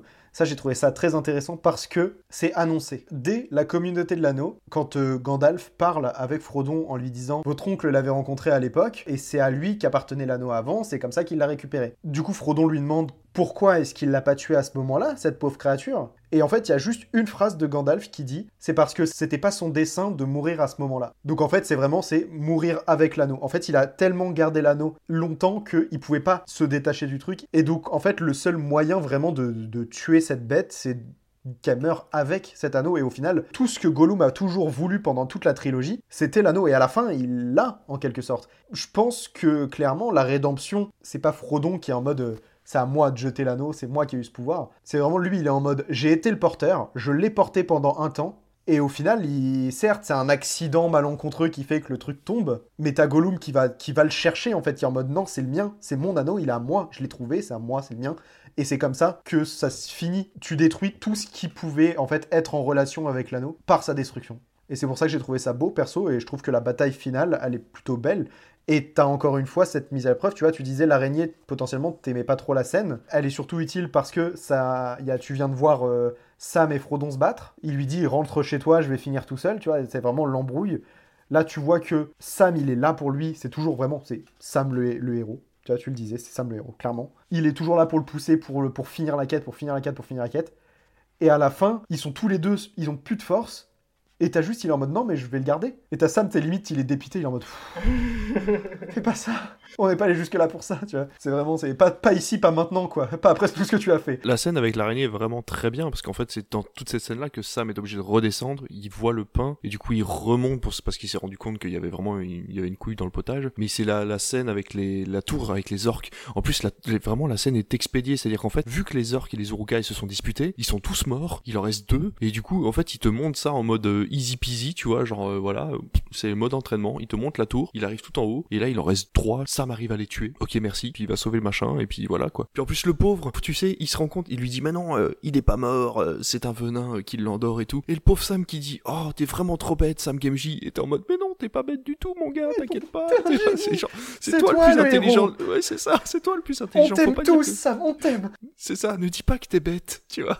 T'as envie de le prendre dans tes bras tout le temps. C'est toi qui vas l'avoir, la fille, à la fin. C'est ça, oui, en plus. Oh, quand il lui dit, oh, si j'avais pu survivre, je me serais sûrement marié avec elle et tout. Oh là là. C'est horrible. Il y a, il y a vraiment, il y voilà, y a des dialogues si bien écrits euh, au bon moment et tout. Et, oh là là. Du coup, juste pour revenir rapidement sur euh, la bataille euh, du Gondor, l'importance de Pipin et Merry, elle est beaucoup trop sous-estimée. Je trouve que cette bataille, sans les deux persos, elle n'a plus aucun intérêt. Parce que tu sais, t'as le truc de Pipin qui veut allumer les feux du Gondor déjà pour appeler à l'aide, et le roi en répondra.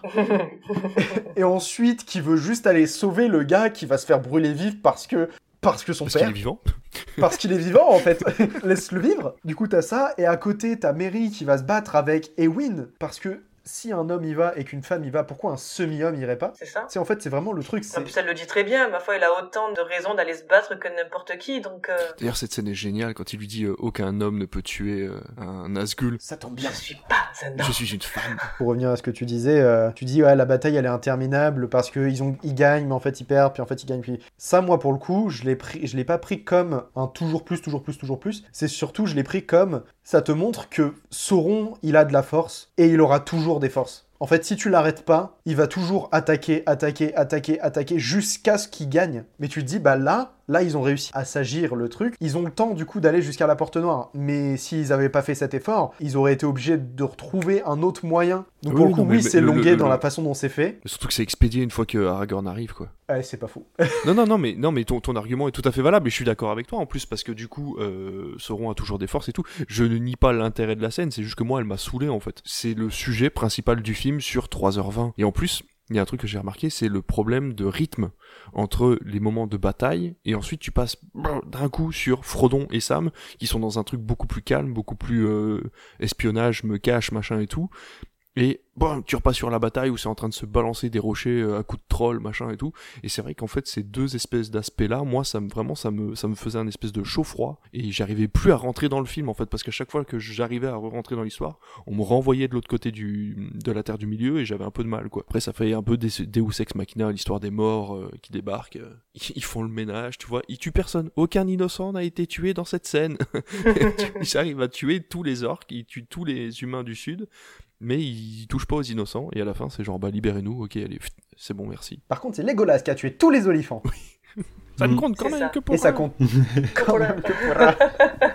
Si vous deviez retenir une scène, Moi, c'est vraiment la première scène d'intro où tu vois Pipin et Merry posés sur un petit muret avec l'herbe à pipe d'Isengard et ils voient leur pote arriver, ils sont en mode Salut Ça va? On a tout Vous cassé Voilà, juste, euh, j'adore. et toi Jean-Charles? Bah, moi, je resterai sur la scène. euh, ils se lancent tous à l'attaque. Et il y a ce plan sur les, sur les deux hobbits en gros plan. Et ensuite, le, la caméra s'écarte et ils se font. euh, ils sont minuscules puis ils se font tous dépasser.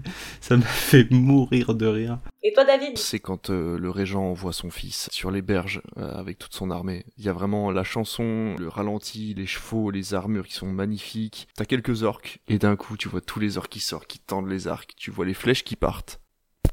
Plus rien. Je me suis dit, dans n'importe quel film qui serait sorti il y a moins de 10 ans, t'aurais eu une scène avec genre euh, tous les hommes qui tombent par terre ou un espèce d'effet sanglant ou un effet un peu à la Zack Snyder, tu vois, où t'as genre du sang partout, ou j'en sais ou tous les tous les tous les chevaux morts et tout. Là non, tu n'as rien. C'est-à-dire qu'on passe véritablement à autre chose, c'est-à-dire que ils ont été envoyés à l'abattoir, ils seront oubliés pour le reste du film quoi. Et j'ai trouvé cette image hyper forte à part après bah justement le fils qui revient du coup euh, tant bien que mal. D'ailleurs on, sait on se doute qu'il est d'ailleurs envoyé par les orques. C'est hyper fort ça d'ailleurs si je peux revenir là-dessus.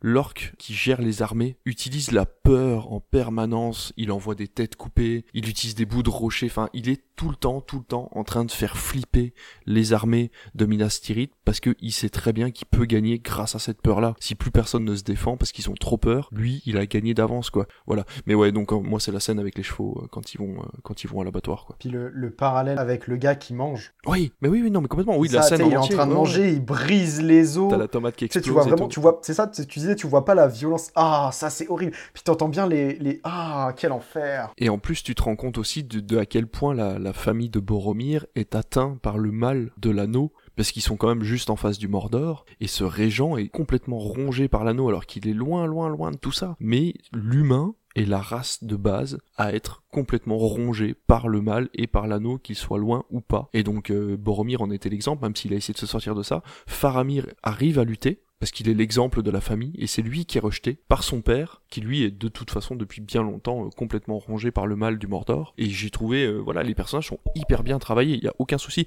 Je pense que j'aurais vu ces personnages-là dans les deux tours, je t'aurais dit, euh, c'est un chef-d'œuvre. Vraiment, les deux tours auraient été un chef-d'œuvre en impliquant Régent, Faramir et Boromir, enfin toute, toute l'explication de Minas Tirith, etc. à l'intérieur des deux tours, ça aurait été un chef-d'œuvre. Là, le fait de le voir dans le Retour du Roi, malheureusement, avec les quelques scènes qui moi m'ont un peu moins plu, c'est vrai que ça, ça baisse un peu la cote, mais non, non, les, personnages de, de, de Minas Tirith sont hyper bien travaillés, j'adore. Moi, la scène qui m'a marqué, c'est quand tu as le couronnement de Aragorn, tu as les quatre hobbits qui s'inclinent, et tu as Aragorn qui dit non, non, c'est à moi de m'incliner devant vous. Et tu as tout ah le monde oh qui s'incline devant ces quatre êtres insignifiants que même des gens n'étaient même pas au courant qu'il y avait des hobbits.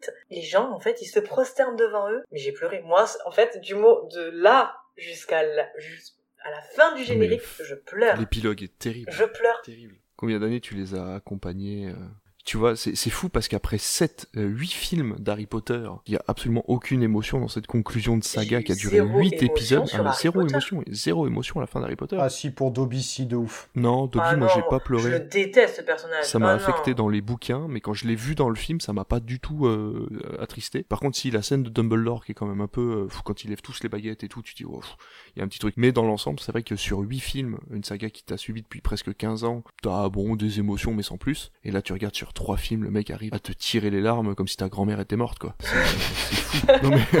Bon, après, faut, faut aimer sa grand-mère, mais euh, chacun. C'est une autre histoire, c'est une autre question.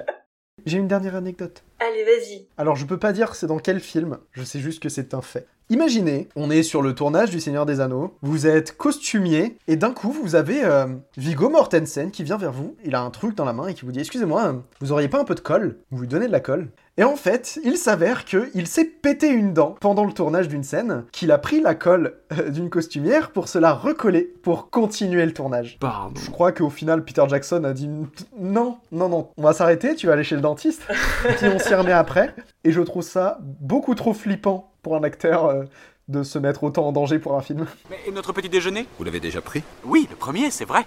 Qu'en est-il du second petit déjeuner? Il n'a pas l'air au courant pour le second petit déjeuner, Pipin. Et la collation de 11 heures Hein? Le déjeuner Et puis le goûter Le dîner Le souper Il est au courant pour ça, pas vrai? On va rester sur Viggo Mortensen et Aragorn. Qu'avez-vous pensé des personnages? Ils sont tous euh, plus excellents les uns que les autres. Enfin, je veux dire, moi, avant même de, de commencer les trois films, j'avais déjà entendu parler de Gandalf et j'avais déjà des répliques de lui. J'avais déjà entendu parler de Legolas, j'avais déjà entendu parler d'Aragorn. Et c'est devenu des, des icônes du cinéma euh, aujourd'hui, quoi. Ils ont vraiment été euh, très marquants euh, pour l'héroïque fantasy en général. Un mec aujourd'hui qui va faire, qui va se lancer dans une campagne de Donjons et Dragons, si tu lui demandes quel rôle il prend et il va prendre un paladin, tu peux être sûr que dans sa tête il est Aragorn. Tu peux être sûr qu'il a vraiment cette image du gars errant, mais en même temps un peu sombre, un peu mystérieux, qui va vouloir se battre. Dès qu'on te dit image, tu penses forcément à, Gandalf en fait. Et c'est pas pour rien, on, on en parlait un peu, euh, un peu en, off. Tu vois vraiment l'impact qu'il a eu sur tout ce qui est magie et, et- et fantasy. Tu vois, on disait J.K. Rowling, c'est fou quand même, elle a pris des des personnages pour Harry Potter qui ressemblent beaucoup à certains personnages de- du Seigneur des Anneaux. Gandalf, euh, Dumbledore, tu vois un peu le parallèle, même si l'histoire est totalement différente. On peut trouver des parallèles faciles. Bien sûr. Bah, tu as Frodon, Sam, Harry, Ron, par exemple. Tu as deux araignées, pareil, tu as l'araignée dans euh, Le Seigneur des Anneaux, tu as Aragog dans le, le deuxième Harry Potter. Enfin, il y a beaucoup de gens qui en rient de ça, mais c'est vrai qu'au bout d'un moment, tu fais ah, il y a quand même des ressemblances, même si ce ne sont pas les mêmes personnages, même s'ils sont pas traités de la même façon, même si l'histoire est complètement différente. En général, je trouve que les persos sont hyper intéressants, ils ont chacun leur propre identité, et ça c'est fort, parce que réussir à créer 9 persos dans un seul même groupe qui arrivent à briller par lui-même sans être un semi-copier-coller ou gloubi-boulga des autres, et vraiment d'avoir une identité propre, ça c'est vraiment intéressant. Tolkien qui a réussi à développer son truc. Peter Jackson, il a juste réussi à super bien le retranscrire. Je trouve que les acteurs font un job exceptionnel. Il a pris les bons acteurs pour les bons persos au bon moment et ça fonctionne. Ils sont bien faits, ils sont bien écrits. Et je disais qu'il y avait une ambiguïté, qu'il y avait trois ambiguïtés finalement, comme tu disais David, avec des... la bromance. Donc Sam et Frodon, tu te doutes que bon, ils ont pas fait grand chose ensemble, mais... Fallait se réchauffer dans la grotte quoi. Après, il faut savoir un autre truc, c'est que même si Tolkien était mis euh, très vite au rebut de la guerre euh, en fond parce qu'il avait des problèmes de santé, il a vécu la Première Guerre mondiale. Et cette bromance dans les tranchées, elle a existé. Il a vu des hommes prendre soin l'un de l'autre parce qu'ils n'avaient pas le choix en temps de guerre. Effectivement, on sent, nous, ce, ce côté un petit peu fanfiction, tu vois. Mais c'est vrai qu'il faut pas oublier que aussi, pendant la guerre 14-18, il y avait aussi, voilà, pas mal de moments où les hommes étaient obligés de prendre les soins les uns des autres sans forcément qu'il y ait de choses derrière. Et c'est un peu comme Aragorn et Legolas. Il y a une scène où Aragorn retourne au gouffre de Helm, et tu as Éowyn qui le voit, et tu vois Aragorn et Legolas, tous les deux, et tu as Legolas qui lui donne son pendentif. Et là, tu...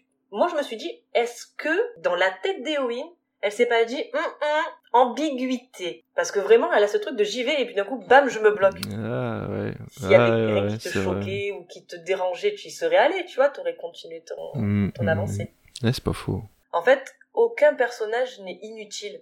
Chacun apporte sa petite Ouais. pierre. Voilà, si euh, Pipin ne déclenche pas les feux, ben le roi ne vient pas. Enfin, il y a plein de petits trucs. Ah, j'ai dit une connerie. Non, non, j'ai- j'ai bien pensé à un truc. Vas-y, vas-y, vas-y. Il y a plein de petits moments comme ça. Si tel personnage ne le fait pas, en fait, ben l'histoire n'avance pas ou avance différemment, aurait pu avancer différemment et se finir différemment. J'ai vu un truc qui disait sans Pipin, tout le monde perdait. En gros, il disait que si Pipin, dans les mines de la Moria, fait tomber une armure dans un puits, ce qui réveille euh, les, gobelins et tout ça, qui les attaque, et qui par la suite réveille le Balrog. Ça cause la mort de Gandalf le Gris, qui cause ensuite la dissolution de la communauté de l'anneau. Et du coup, c'est à ce moment-là que vraiment Frodon, il prend en main l'aventure et qui part de son côté. Sans cet événement-là, Frodon prend pas vraiment conscience que c'est lui le porteur de l'anneau et qui doit le faire tout seul. Aragorn ne revient pas sur le trône. Pipin et Merry, eux, ne vont pas chercher les, les Ents pour combattre euh, Isengard. Donc Isengard potentiellement roule sur euh, le gouffre d'Elm, le Rohan et tout ce qu'il y a. Et du coup, il y a personne pour venir euh, faire la petite diversion pour que Frodon puisse atteindre la montagne du destin. Oui, parce qu'ils savent pas vraiment où ils vont quand ils partent en tant que communauté de l'anneau. Ils, ils sa- ils- ils savent qu'ils doivent aller en Mordor, mais ils savent pas par où, ils savent pas comment. Exactement.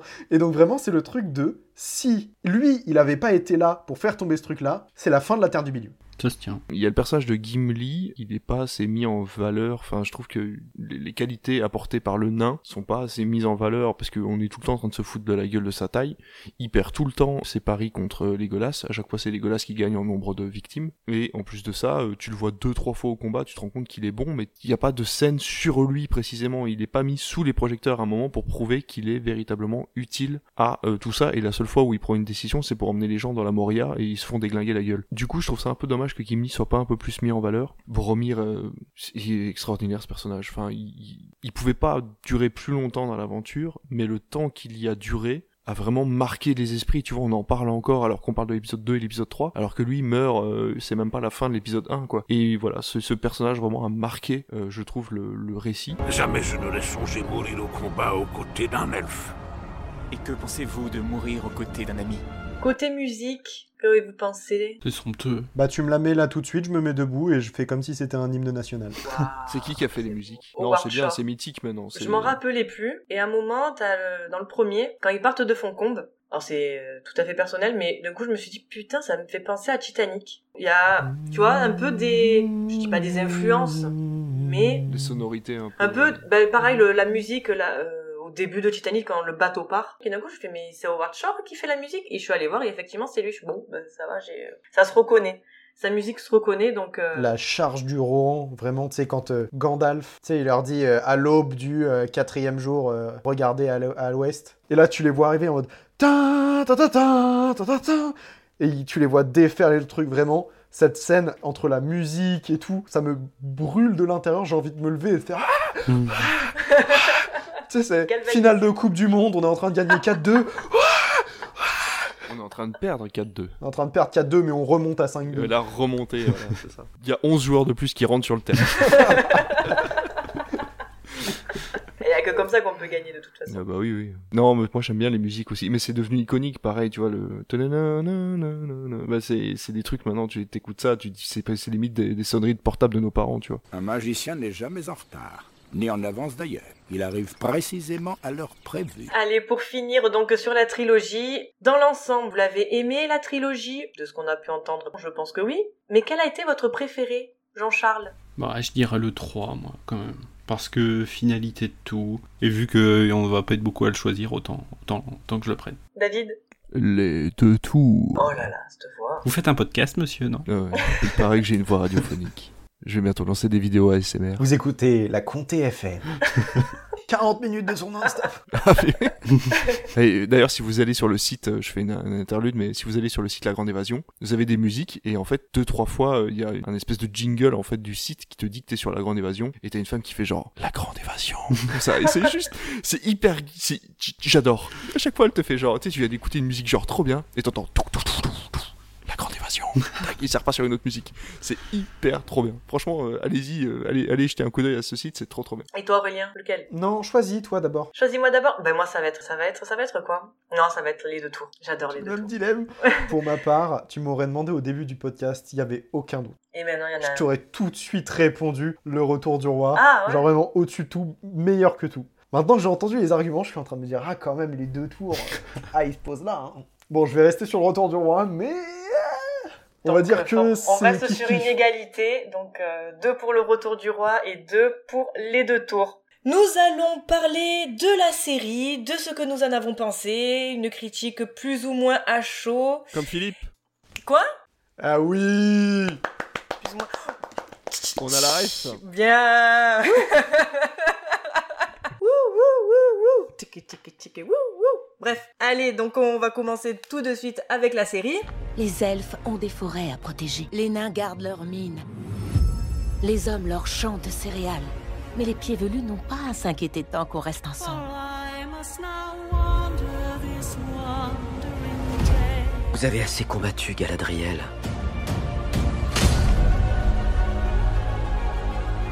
Rangez votre épée. L'ennemi est toujours là. Reste à savoir où il se cache. Cette quête est révolue. Mais vous n'avez pas vu ce que j'ai vu. J'en ai vu bien assez. Vous n'avez pas vu ce que moi j'ai vu.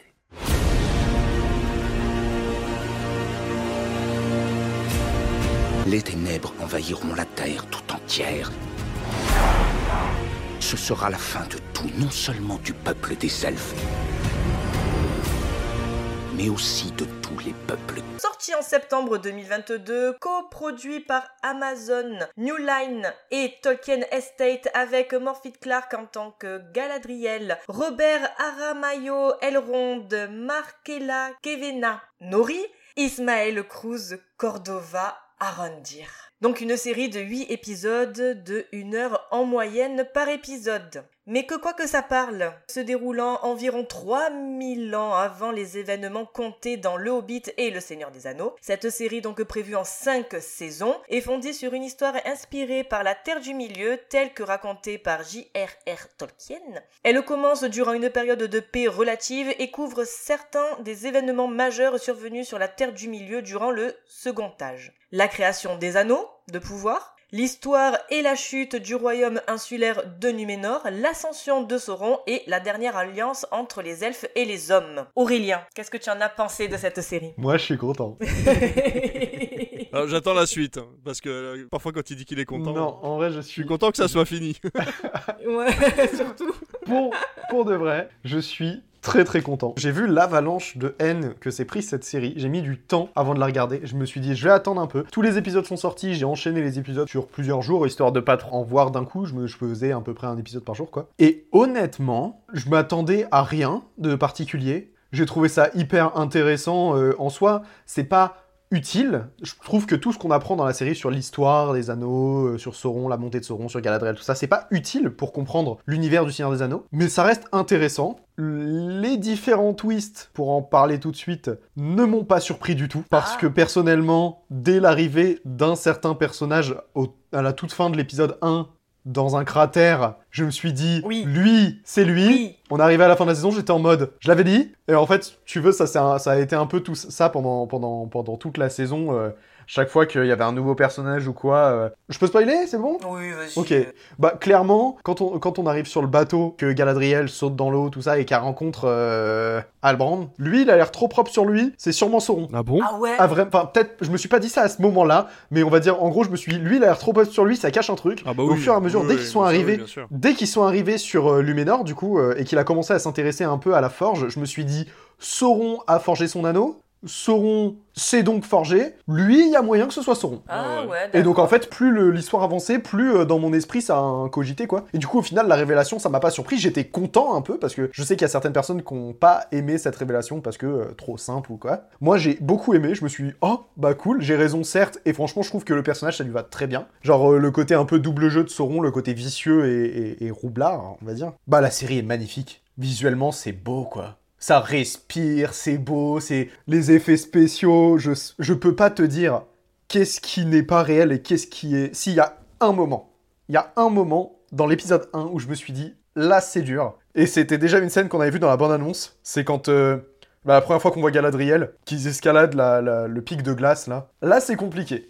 Mais sinon, tout le reste, les plans larges, tous les paysages, j'ai eu envie de faire un montage avec juste tous les plans larges de la série pour me mettre ça en fond d'écran. Parce que c'est magnifique tout le temps, euh, visuellement. Luménor, Luménor, c'est sublime. Puis on reconnaît pas mal dans l'architecture euh, tu vois, l'architecture humaine, euh, la, la façon dont c'est créé en hauteur. Je comprends qu'on puisse faire des remarques par rapport à la longueur. Après, je trouve que de base, Le Seigneur des Anneaux, ça joue beaucoup sur la longueur. Le seul souci que je peux admettre, c'est que vu qu'on suit l'aventure de plusieurs groupes de personnages différents, on va pas réussir, ils vont pas réussir à tous avancer comme ils le voudraient en même temps que les autres. C'est-à-dire que on va avoir en fait toutes les petites histoires, donc euh, Galadriel à, à Luménor, euh, l'elfe dans les terres du sud. En fait, tous ils vont avoir un début de développement et hop, ça va couper pour montrer un autre pour que lui il ait aussi son début de développement. Et en fait, ça va juste monter tout petit, petit à petit comme ça. Et je trouve que c'est pas aussi bien fait que dans la saga. Mais pour le coup, moi ça m'a pas dérangé. J'ai bien profité, franchement, les 8 épisodes, euh, je les ai vus passer euh, assez vite. J'aimerais juste souligner un truc. Je trouve que l'acteur qui joue Elrond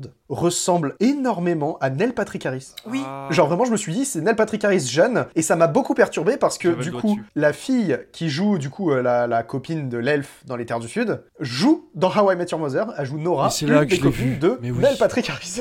Merci. C'est vraiment ça a fait tch, tch, escalade de l'idée. Merci Bam, pour ces informations. C'est vrai que ça me, ça me frustrait énormément. J'étais coincé depuis le début. Je me suis dit, mais je l'ai déjà vu quelque part, mais je sais plus où. Et toi, David? Euh, j'ai adoré. Enfin, alors j'ai adoré. Toujours compliqué de parler d'une série parce qu'il y a forcément des épisodes qui sont meilleurs que d'autres et euh, il faut essayer de voir ça dans sa globalité et en même temps le prendre épisode par épisode. Donc euh, c'est un peu particulier, surtout qu'en plus maintenant, on en a parlé avec Tokyo Vice en hors ligne, on donne des grands noms en fait sur des séries et malheureusement la plupart du temps ils ne réalisent pas la série en entier. Là, par exemple, Bayona a réalisé les deux premiers épisodes et ça se voit parce qu'en fait j'ai vu Jurassic Park Fallen Kingdom juste avant de voir la série et ça se sent que Bayona est passé par dessus avec une iconisation de chacun des personnages, des plans très larges, une beauté quand elle tombe dans l'eau et qu'elle commence à s'enfoncer, il y a une espèce de crucifixion, il y a vraiment tout ce côté iconique, euh, presque créé de la religion en fait autour des personnages, etc. Et c'est vraiment très très très beau. Et malheureusement, il y a un creux des réalisations à partir du troisième épisode. On sent que les plans sont moins travaillés, ils avaient moins le temps, moins le budget, même si ils ont eu un très très gros budget et que j'ai absolument rien à dire sur les plans. Mais voilà, on sent qu'il y a quelque chose.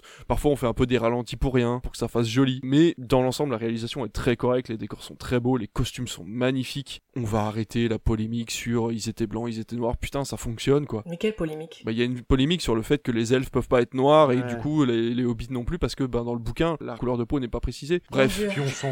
Ouais, mais je En veux- fait, voilà. le problème, Non, le problème, c'est que beaucoup disaient, oui, je comprendrais qu'il soit noir si tu me dis qu'il vient du sud. Non mais arrêtez. Sauf qu'en fait, en fait, le truc que les gens ne comprennent pas, c'est que géographiquement, dans Le Seigneur des Anneaux, à aucun moment la couleur de peau est importante en fait. Mais non. Et du coup, potentiellement, un personnage pourrait être de telle ou telle couleur, on s'en fout. Et on s'en bat les couilles. De toute façon, c'est une fiction, c'est un truc qui a été complètement inventé. À quel moment tu, tu prends part sur les couleurs de peau? C'est pareil que la polémique sur la petite sirène. Donc on- voilà, c'était juste pour faire un part. Je veux pas qu'on en on parle pendant 10 ans. Il n'y a pas de polémique. Ça ne change rien. Les acteurs sont tous très bons. Je n'ai pas du tout. euh, J'ai été alors surpris. Je me suis douté sur le dernier épisode, mais je n'ai pas du tout essayé de penser à qui était Albrand. J'ai pensé à un des neuf rois. Je me suis dit, tu vois, il était un peu fourbe, c'est un humain. Il y a plusieurs fois où il est tenté un petit peu de faire des, faire des conneries. Je me suis dit, bah finalement, c'est un humain comme un autre. Donc s'il est pas roi des terres du sud, pourquoi pas un des neuf rois qui aurait euh, eu l'anneau à un moment, surtout qui, voilà, il a aidé pour la forge et tout. Je me suis dit, pourquoi ça serait pas un des premiers humains à avoir un des anneaux? Sinon, les effets spéciaux sont vraiment top. Rien à redire là-dessus. Le scénario, j'ai vraiment beaucoup aimé. Je connais pas du tout le Silmarion et j'ai été transporté par l'histoire. J'ai trouvé vraiment que chaque épisode avait son point d'intérêt. J'ai été moins transporté par le côté le village des Terres du Sud. J'adore l'histoire autour des Terres du Sud, mais je trouve que ces villageois là, j'ai pas eu d'attachement en fait, j'ai pas eu d'affect pour eux. Par contre, j'ai trouvé très bien qu'ils créent de l'affect sur les orques et sur les Uruk, qui véritablement sont une race complètement, euh, c'est la déchéance en fait de l'elfe. Ça prouve encore une fois que les elfes ont des choses à se reprocher. Ils ont ce côté un petit peu euh, en fait les elfes et, euh, et, on le voit vraiment. Voilà, le fait qu'ils aient aucune pitié à aller chercher le mithril et à vouloir le récupérer euh, au détriment des nains qui pourraient avoir des problèmes dans leur caverne, etc. Les personnages sont hyper bien travaillés, les races aussi. Et alors j'adore, j'adore. Et pourquoi je sais pas pourquoi ils ont fait ça dans les deux derniers épisodes. J'adorais cet effet de quand on passait à un autre lieu, on avait hop, ça se levait, tu partais sur un autre plan de la carte et on t'explique voilà maintenant tu es ici. Et c'est un truc qu'on n'avait pas sur les anneaux. J'avais énormément de mal à me repérer géographiquement. Là t'as pas de mal à te repérer géographiquement. Par contre les deux derniers épisodes au début du dernier épisode il te dit euh, la forêt de machin. Mais pourquoi tu fais ça Il y, a jamais eu ça. Il y a, il y a jamais eu ça dans, dans, aucun des épisodes. Et le réalisateur a dit oui, bah là on va mettre que c'est la forêt de trucs. Surtout qu'on en a rien à péter en fait, parce que les pieds velus au moment où ils sont là, ils sont dans leur voyage. euh, Je crois que la seule fois où ils le font, c'est à la fin de l'épisode 7. Oui, où ça Et transforme. pour le coup, il y a un intérêt parce que ça, voilà, c'est ça, les terres du sud qui devient Mordor. Et là, je me suis dit, ça, c'est stylé. Ouais, mais regarde. Tu comprends un peu mieux, mais est-ce que c'est vraiment utile Mais c'est pas utile parce que regarde, il te montre les terres du sud, t'as un espèce de côté un peu, euh, voilà, t'as la lave, t'as machin, t'as un volcan au fond, tu vois, il est assis, t'as le volcan en fond. Et l'épisode d'après, tu vois Albrand qui débarque, qui monte et qui regarde de loin. Je veux dire, merde, même, même si t'as pas vu Le Seigneur des Anneaux, tu t'en fous que ce soit le Mordor déjà. Et si tu l'as vu, tu t'en doutes. Je veux dire, il y a un endroit dans Le Seigneur des Anneaux avec un volcan, c'est le Mordor. Cherche pas plus loin. Je pense que j'aurais plus apprécié moi la série si je l'avais vue d'un bloc. Parce que comme tu disais, euh, David, il y avait tout qui était bien sur les deux premiers épisodes. Et c'est vrai qu'à un moment, tu as un petit creux. Et mon intérêt, en fait, pour la série a diminué. Mais c'est vrai qu'au bout d'un moment, la hype qu'il y avait autour d'un genre de Meteor Man s'est essoufflée, tu vois. C'est au début, tu te dis, oh, mais c'est lui, c'est pas lui, et c'est qui, c'est pas qui. Genre, j'avais- mis un tweet et il y a des gens, ils m'ont dit, mais c'est Sauron le gars, mais non, c'est pas lui, c'est l'autre. Et. Et les gens, ils se sont enflammés. Et j'ai fait, mais pourquoi vous êtes persuadé que c'est Sauron en fait? Moi, jamais j'ai cru que c'était Sauron. Ça Jamais. paraissait logique parce qu'en fait, à un moment, un des personnages dit que dans la légende, Sauron arrivait du ciel en fait. Oui, mais il est déjà arrivé, puisque il y a eu non, il y avait pas eu un truc avec Morgoth, je sais pas. Oui. je sais, je suis pas euh, experte dans le truc, mais il était déjà. sur Même les Terre, trois, les trois sorcières pensent que c'est lui en fait. Même les trois sorcières pensent que c'est lui. Donc scénaristiquement, ça a du sens que les fans pensent que ça peut être lui. Oui, et en plus, tu as Galadriel qui a été dans la, dans la grotte. Il y avait une histoire de feu, genre, euh, c'est, c'est, il y a du feu, mais c'est pas chaud, tu te brûles pas, enfin, un truc comme ça. Donc, euh, oui, forcément, tout euh, pointé vers, euh, vers Sauron. Mais j'ai fait, mais c'est pas possible, en fait. Tu peux pas faire un personnage qui va devenir Sauron et qui se lie d'amitié avec des hobbits, enfin, des, des futurs hobbits. Enfin, pour moi, c'était pas, c'était pas logique, en fait. En gros, Morgoth euh, avait euh, conquis la terre du milieu et euh, commencé à s'attaquer à les terres de l'ouest. Les elfes ont commencé à repousser tout ça et ils ont reconquis la terre du milieu. Et du coup, en fait, Morgoth faisait ça pour choper les Silmarils. Il s'est fait trahir, je crois, par Sauron. Suite à ça, vu que les elfes avaient repris la terre du milieu, Sauron, en fait, il a disparu. Donc euh, ça, c'est le début de l'histoire. C'est pour ça que Galadriel le cherche tout ça. Beaucoup pensaient qu'il était mort et du coup que sa renaissance allait être par le ciel. Du coup, c'est ça le truc de euh, quand il retombe. Personnellement, dans l'épisode 2, tu sais, euh, il, il s'enfuit un peu, tu sais, il est un peu perdu, il est en train de faire ses trucs avec ses étoiles. Il se retourne vers Nori et il est comme ça en mode oh avec tu sais l'obscurité, le vent qui pousse. Je me suis dit bah ça c'est Gandalf. Moi, j'ai Ouais, hésité entre les deux. Moi j'ai eu cette euh, image, son- j'ai eu cette image de Gandalf dans la communauté de l'anneau qui euh, s'énerve contre Bilbon juste comme ça, tu sais en mode euh, Bilbon, ça y est J'étais en mode c'est lui, c'est bon. Mais moi j'ai hésité vraiment avec euh, Saruman. Mais après, à la fin, quand il dit euh, à Nori, bon ben c'est par là, il fait comment tu sais, je sais pas, le- l'air est plus frais de ce côté, euh, toujours se fier à son odorat. J'ai fait, allez Ouais, puis, enfin, même, ils sont pas allés très loin au niveau des costumes, c'est-à-dire qu'il a les cheveux gris, il est gris, avec une tunique grise un peu, un peu en haillon et tout, tu te dis, ça ressemble quand même vachement à Gandalf. Alors, sans dire que c'est lui, parce qu'à aucun moment on dit que Gandalf a plus d'un millier d'années, normalement, il est pas, il me semble pas qu'il soit aussi vieux que ça. Que ça soit un ancêtre de Gandalf, peut-être, surtout qu'il l'appelle Istar à la fin, je crois, ou un truc comme ça. Non mais ça veut dire le mage. Bah oui, mais bon, euh, comment il s'appelle Euh, ils, ils sont sept, je crois, dans, dans le Seigneur des Anneaux quand il, que dans le quand il- Bilbon raconte l'histoire, ils sont sept, je crois, sept mages. euh, je crois que c'est ça. Il y en a un avec.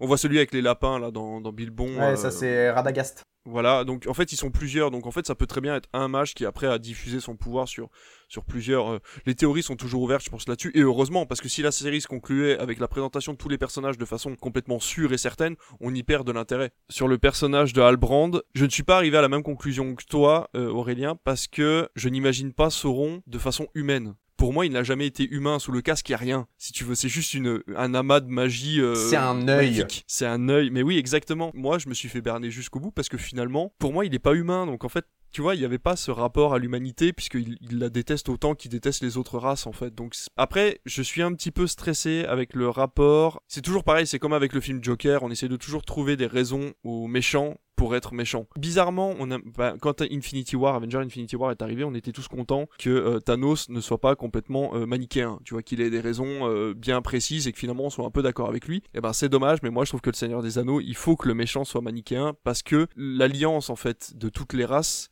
est faite de par ce côté manichéen, de ce côté méchant à l'état pur, quoi. C'est vraiment ça, ils le disent. C'est pendant- le mal. Voilà, c'est le mal. Et dans les trois Seigneurs Anneaux, ils te répètent que Sauron, c'est le mal. Bah, du coup, il n'y a pas de prise de position, puisque je suis sûr que Albrand, par une façon, d'une d'une façon ou d'une autre, va t'expliquer pourquoi il veut prendre la domination du monde. Il l'explique déjà un petit peu à Galadriel, et elle, elle, elle risque de plonger avec lui. Et d'ailleurs, j'ai trouvé ça très bien, parce qu'on sent la relation dans Le Seigneur des Anneaux. Dans les films, on sent la relation qu'elle a avec Sauron, cette espèce de truc un petit peu ambigu, où en fait, elle essaie d'entraîner les hobbits à aller vers le danger, et en même temps, elle essaie de les retenir. Enfin, il y, a quelque chose de très particulier avec Galadriel dans les films, et là, on le ressent dans la série, cette, ce lien avec Sauron. Mais tu le vois dans, euh, dans le premier, quand Frodon lui dit euh, si vous voulez, je vous donne l'anneau. C'est et ça. Qu'elle, d'un coup, elle. Qu'elle part dans une, une espèce Elle de transe. Et, euh, et au final, voilà, elle résiste au pouvoir de l'anneau et, euh, et elle, elle va, elle va dormir vers l'ouest. J'avais carrément la même image que toi par rapport à ouais, Sauron c'est le mal. Au final, tu vois, dans le Seigneur des Anneaux, on combat pas quelqu'un, on combat juste le mal. Là, dans la, la- la façon dont c'est présenté, ça m'a un peu perturbé au début, mais je me suis dit, il faut qu'il l'introduise quelque part. Parce que là, vraiment, on a, genre, au, le- en fait, au moment où vraiment je me suis dit, bon, c'est forcément lui, c'est parce que je me suis dit, là, on est à l'épisode 4, 5. Si on nous montre pas le méchant, c'est qu'il y a un truc. Parce que à un moment donné, tu peux pas montrer, enfin tu peux pas genre juste faire apparaître le mal comme ça Donc pour toi, Hadar, c'était pas Sauron. à aucun moment, je me suis dit, Moi non lui, c'est un, c'est un faire-valoir. Je me Mm. suis demandé, même si c'était pas genre justement juste un gars qui était genre Sauron avant de, de partir, il lui a dit, tiens, fais ça, et voilà. Les orques. Les orques, ils ont gagné. Enfin, je les trouve incroyables, Ouais. bien fait. Euh, J'étais en mode, ok, c'est stylé. euh, tous- toutes leurs histoires et comment ils sont traités, euh, c'est cool. Un peu de mal avec la scène d'action avec les chaînes d'ailleurs. Je sais pas vous. Oh, moi, je l'ai Mais la scène où adoré. ils essaient de s'en- Ah, moi, vraiment, la scène, tu sais, où tu les vois, tu ça un les peu vois, tu les vois en much. premier plan en train de discuter et tu vois juste le mec faire son truc comme ça derrière. Et t'as la chaîne qui part. J'étais en Mais c'est mode. impressionnant, mais c'est pas mon Seigneur des Anneaux, tu vois. Ouais. L'image a été pas très jolie, moi, je trouve. hein. Ouais, c'est ça. Bah, je me suis dit, tu mets 5 Legolas dans une cave, ils vont, ils faire ça. Tu vois? Oui, mais ju- jusqu'à présent, ils avaient réussi à garder l'esprit de sobriété de la trilogie, si tu veux. Et donc, c'est vrai qu'avec les simples arcs, même les combats euh, par la suite sont pas comme ça. Et c'est vrai que celui-là, en particulier, je me suis dit, ah, c'est joli. Mais ça aurait été plus sympa dans une, euh, dans une réalité alternative de Matrix plutôt que dans un, C'est dans un Seigneur On des l'a Anneaux. Non, mais tu C'est vois, vrai. On tu l'a sais- placé Non, mais carrément. Non, mais ouais, c'est très vrai. Mais ouais, pour le coup, euh, je sais pas, ça m'a pas. C'est pas la scène qui m'a dérangé. Moi, j'ai beaucoup aimé l'explosion de la montagne du destin. Ah, c'est Oui. magnifique. Le nuage qui des vient nuages. vers Ah, elle. ouais. Voilà, et le tout début de l'épisode suivant où du coup t'as Galadriel qui est sur le sol et le plan de caméra, donc tu sais, qui vient comme ça, puis qui se relève avec elle et tu la vois toute rouge. C'est sublime. Je veux ça tout le temps. Ouais. Pour le coup, tu vois, le, ce que tu disais à la fin de l'épisode 2, le petit ventre creux, ça joue beaucoup par, sur la réalisation parce qu'ils sont, ils ont dû se dire à un moment, bon, va falloir mettre la réalisation de côté pour essayer d'avancer un peu dans l'histoire. C'est vrai que les, les deux premiers épisodes avancent très peu, c'est une grosse introduction de l'univers. La première demi-heure du premier épisode, c'est juste l'introduction des elfes qui arrivent en Terre du Milieu, faut bien comprendre ça. Attention, si vous n'avez pas vu la série, on- vous- déjà on vous a spoilé comme des porcs. Ouais. Et en plus de ça, si vous voulez vous y mettre, faites attention, sur une heure d'épisode, la première demi-heure, c'est juste Galadriel en voix off qui explique ce qui s'est passé Ouais, pour ça. les elfes avant l'arrivée en Terre du. Milieu, quoi. Donc euh, Ouais, ouais. voilà.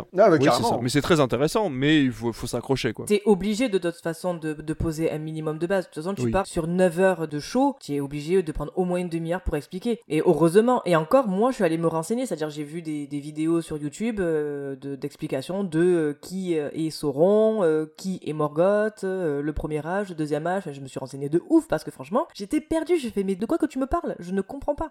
Moi j'avais la carte en permanence à côté, et du coup à chaque fois qu'ils se déplaçaient, je me dis, ah, ils sont là maintenant, d'accord. Il y a qu'un moment où j'ai été perdu, on va dire, c'est euh, au moment où ils arrivent à euh, Luménor. Et en fait, je comprenais pas où était Luménor parce qu'ils Oui, te disent c'est à l'ouest de la terre du milieu, enfin de, de la terre du milieu. Et je me suis dit mais à l'ouest de la Terre du Milieu. Et en fait, c'est au c'est sur les terres de l'ouest. C'est ça. En fait, il faut traverser la mer en fait pour y arriver, et après tu tombes sur la, la comté, etc., qui est plutôt à l'ouest en fait, tout ce qui est West Shire, etc. Le temps en fait euh, qui, qui te montre la carte où du coup quand ils vont vers la Terre du Milieu, j'étais en mode ah ok c'est là, merci, c'est bon, c'est tout ce que je voulais savoir. Tout l'utilité de la carte. Mais oui, mais c'est ça, c'est vraiment top ce qu'ils ont fait avec ce truc-là. Euh, voilà, c'est un effet tout simple et ça aurait pu être vulgaire ou tu sais à chaque fois leur dirais Ah, on est là, on est là, tu vois. Et en fait non, ça passe crème, c'est vraiment très très joli. Mais je l'ai fait avec la trilogie Le Seigneur des Anneaux. hein. J'avais la carte à côté, je me dis attends Minas Tirith, attends mais ils repartent vers le Mordor, puis ils redescendent, puis le rang en fait c'est là. Et du coup t'essayes de comprendre et en fait tu fais des schémas comme ça, tu sais. En disant, Les Ah, allers-retours d'accord, en fait, entre le rond et le Gondor, c'est comme ça. Pendant deux, pendant, pendant deux films. c'est ça. Mais à un moment, tu sais, dans le 2, quand ils, ils croisent les armées du Rohan, qui disent oui, on va vers le nord. Mais et après, tu regardes la carte, tu dis mais pourquoi vous êtes allés là-bas? Mais y a rien. Tu- Après, ils redescendent, ils redescendent pour aller aider le gouffre de Helm, en fait. Mais t'es en mode, bah, du coup, je comprends pas. Enfin, je comprends que vous croyez plus en votre roi, mais ça vous sert à quoi d'aller au- dans les terres? Enfin, tu. Là, il y a les elfes. Là, il y a Saruman. Vous n'avez aucun intérêt à aller dans cette zone. Oui, c'est ça. Ça n'a aucune utilité. Voilà, pour dire que c'est quand même utile quand on regarde le Seigneur des Anneaux ou les Anneaux de pouvoir d'avoir une petite carte sous la main, un petit plan Michelin. À euh, savoir que, à savoir qu'à l'instant où euh, Elrond a prononcé le mot Kazakh Doom, j'ai hurlé. Parce que il a dit Kazakh Doom, dans ma tête, ça a fait Balrog. ah bah, forcément. J'ai été légèrement déçu et après, en fin de compte, en réfléchissant, je me suis dit c'est logique. C'est magnifique d'ailleurs de voir euh, la- cette caverne en fait à son état initial, de la voir non abandonnée, euh, de voir des nains qui sont doués. Parce que comme je le disais dans le Seigneur des Anneaux, il y en a marre, on n'arrêtait pas de se foutre de leur gueule. Et là, ils ont un vrai pouvoir, ils sont puissants, ils ont euh, la capacité de refouler les elfes. Recalage en boîte. Ouais ouais non mais c'est clair, c'est ça, si tu dégages, en plus la porte est toute petite, c'est trop mignon. C'est ça. T'as des baskets, tu rentres pas. Non mais c'est vraiment, c'est vraiment top. Et le roi des, alors est-ce que c'est moi ou le roi des nains sa couronne? C'est une des couronnes des rois maudits. J'ai vu une, ouais, il y a une couronne similaire. C'est peut-être pas d'un un des rois maudits, mais il y a un euh, truc, hein, il y a un truc là-dessus. que tu vois. Ben, euh, les rois maudits, c'est pas que des hommes, justement Les Nazgûl, les C'est Nazgûl, c'est les oui, mais c'est pour ça qu'après, c'est je- les hommes, c'est pour ça que je euh, me suis enlevé de ça, c'est que c'est les, les Ah, pas les étaient neufs, neufs. ils sont Neuf ils étaient anneaux neufs, pour les pour les seigneurs il y avait- hommes destinés au trépas. Mais il n'y a pas neuf, euh, y a pas neuf Bah si. rois maudits. Il y a neuf Nazgûl. On les voit pas tous dans le Seigneur des Anneaux, mais il y en a pas, neuf. ouais. hein. Il me semble qu'il y a neuf Nazgûl. ouais. Ah, d'accord. Ah ouais, ouais, les, Parce les qu'au neuf. Mont, au Mont Venteux, ils sont pas neufs. Ils sont 5, ouais, ouais, ouais, non, non, mais c'est sûr. Enfin, moi, il me semble que les, les 9 ont été maudits parce que justement, ils disaient que ça. C'est le pouvoir de l'anneau. Ouais, c'est ça. En fait, c'est vu que Sauron a le contrôle de ces anneaux-là, du coup, il peut. euh, Et que du coup, l'humain a été perverti. En fait, les elfes ont fait leurs trois anneaux, faire la paix. Ils ont euh, donné des anneaux aux seigneurs nains dans les montagnes. Je crois qu'il y en a 12. C'est pas 7. C'est con, mais Ah, c'est pas peut-être 7. 7. C'est peut-être 7. C'est peut-être 7 pour les nains, 9 pour les hommes. Ok. Non, Non, mais t'as raison. T'as raison. une 7 connerie, pour les nains, bon, 9 c'est- pour les hommes. Et du coup, Tu crois qu'il hein. qu'il a la vanne? J'ai pas la vanne. T'as pas la vanne Les 7 nains? Bah alors, c'est 12 pour les hommes. Il était tellement premier degré, c'était si drôle. C'était si drôle. Bah alors, c'est 12 pour les hommes. Vraiment, je l'avais pas. Non, je l'avais pas. Heureusement que tu m'as dit qu'il y avait une vanne, sinon j'aurais, j'aurais continué mon délire.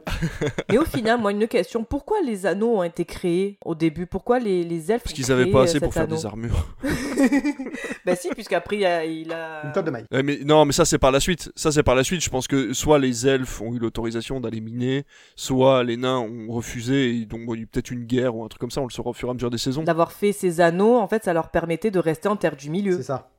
En fait, C'est c'est ça. la- Mais du coup, ça, ça ne protège que trois personnes, ça ne protège pas En tous fait, les le, elfes. pou- le pouvoir, en fait, ce qui- ce qu'ils expliquent, c'est que le pouvoir de, de Mithril avec l'or et l'argent, ainsi que les, les, les, les espèces d'émeraudes qu'ils ont mis par-dessus, va s'étendre, en fait. Et c'est pour ça qu'il y en a trois, c'est qu'au moins, il n'y aura pas de guerre de pouvoir pour avoir un, le pouvoir des trois. Bonne vanne, bonne vanne. Et merci. Ce, ce, trian- ce triangle-là, donc, va leur permettre de répartir le pouvoir du Mithril sur toute la zone des elfes en Et terre c'est du pour milieu. ça qu'au final, chaque elfe qui a un anneau, chaque euh, sœur Halliwell qui a un anneau, est réparti sur un endroit de la carte. Tu vas voir euh, Galadriel qui va être plus au Eh sud, oui, d'accord. Elrond, voilà. Oui, donc Elrond d'un côté, enfin à, Elrond à Foncombe, Galadriel, la Et je sais pas qui a. Bah, Saruman, je crois qu'il y a le dernier. Non, pas du tout, c'est pas un Ah elfe. non Ben c'est Gil-galad. Ah oui, Gil-galad, oui, oui, Gil-galad en a un, oui, oui, bien sûr, il Oui, est oui, dessiné oui, en oui, avoir c'est un, ça, oui, oui, bien en sûr. J'aime trop la relation Elrond avec. euh, Elrond Galadriel. Ah oui, Elrond Galadriel, je trouve la, leur relation si saine en fait, c'est vraiment euh, une relation amicale et j'ai trouvé ça vraiment très cool. Et euh, par contre, oui, la relation entre euh, Elrond et Durin est absolument, c'est du- c'est de la bromance comme jamais euh, Mmh, on en a vu dans une série. T'es pas venu à mon anniversaire. Ils m'ont tiré des larmes, ils m'ont tiré des larmes. Ah ouais, c'est fou, oh là là. J'aime beaucoup qu'ils arrivent à placer la temporalité entre les elfes et les nains dès le début, en leur disant, où le mec est en colère, en disant Attends, ça fait peut-être 20 ans que tu m'as pas vu, mais moi, 20 ans, ça passe pas comme 20 ans pour un elfe. Mm. Donc, du coup, tu te dois, en fait, en tant qu'ami, de faire l'effort de, de nous considérer comme des êtres mortels qui ne vont pas passer euh, les 50, 60, 70 années à venir.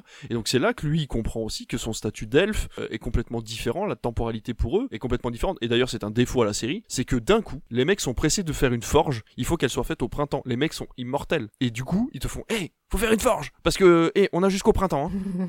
Attendez, les mecs, euh, ça fait des milliards D'années que vous ne pouvez pas mourir, et là, il faut faire une forge avant le printemps. Euh. Excuse-moi, juste le printemps de quelle année c'est ça. Bon après tu comprends pourquoi, mais c'est vrai qu'au début quand la, la série commence et que lui il est pas au courant, tu te dis mais attends, c'est bon, vous avez le temps quoi, euh, arrêtez de nous faire chier pour une forge. En plus le mec veut faire une forge. Tu dis, pourquoi? Tu vois? Et donc du coup bon voilà mais bref donc euh, j'ai trouvé ça euh, c'est pas mais du coup c'est plus un défaut parce qu'en fait je viens de comprendre que voilà ils étaient pressés par le temps mais c'est vrai quand tu le vois la première fois tu te dis oh, c'est bizarre quoi. Ouais, franchement ouais ça c'était vraiment bien et j'ai hâte de voir la suite et, et- et ce qui est bien et alors attention parce que loin de moi l'envie de cracher sur Disney même si j'adore cracher sur Disney mettez-vous en tête que le budget de la saison est équivalent à un film euh, Marvel classique la beauté sur 8 heures de série la beauté du bordel quand tu vois que sur 2 heures et demie ils sont pas capables de gérer un fond vert au bout d'un moment arrêtons les conneries Rien que la scène d'arrivée à Luménor surpasse magnifique. toute la phase 3 de Marvel. Ah mais bien sûr. Mais même le plan final, le plan final d'Albrand face au volcan et Oh.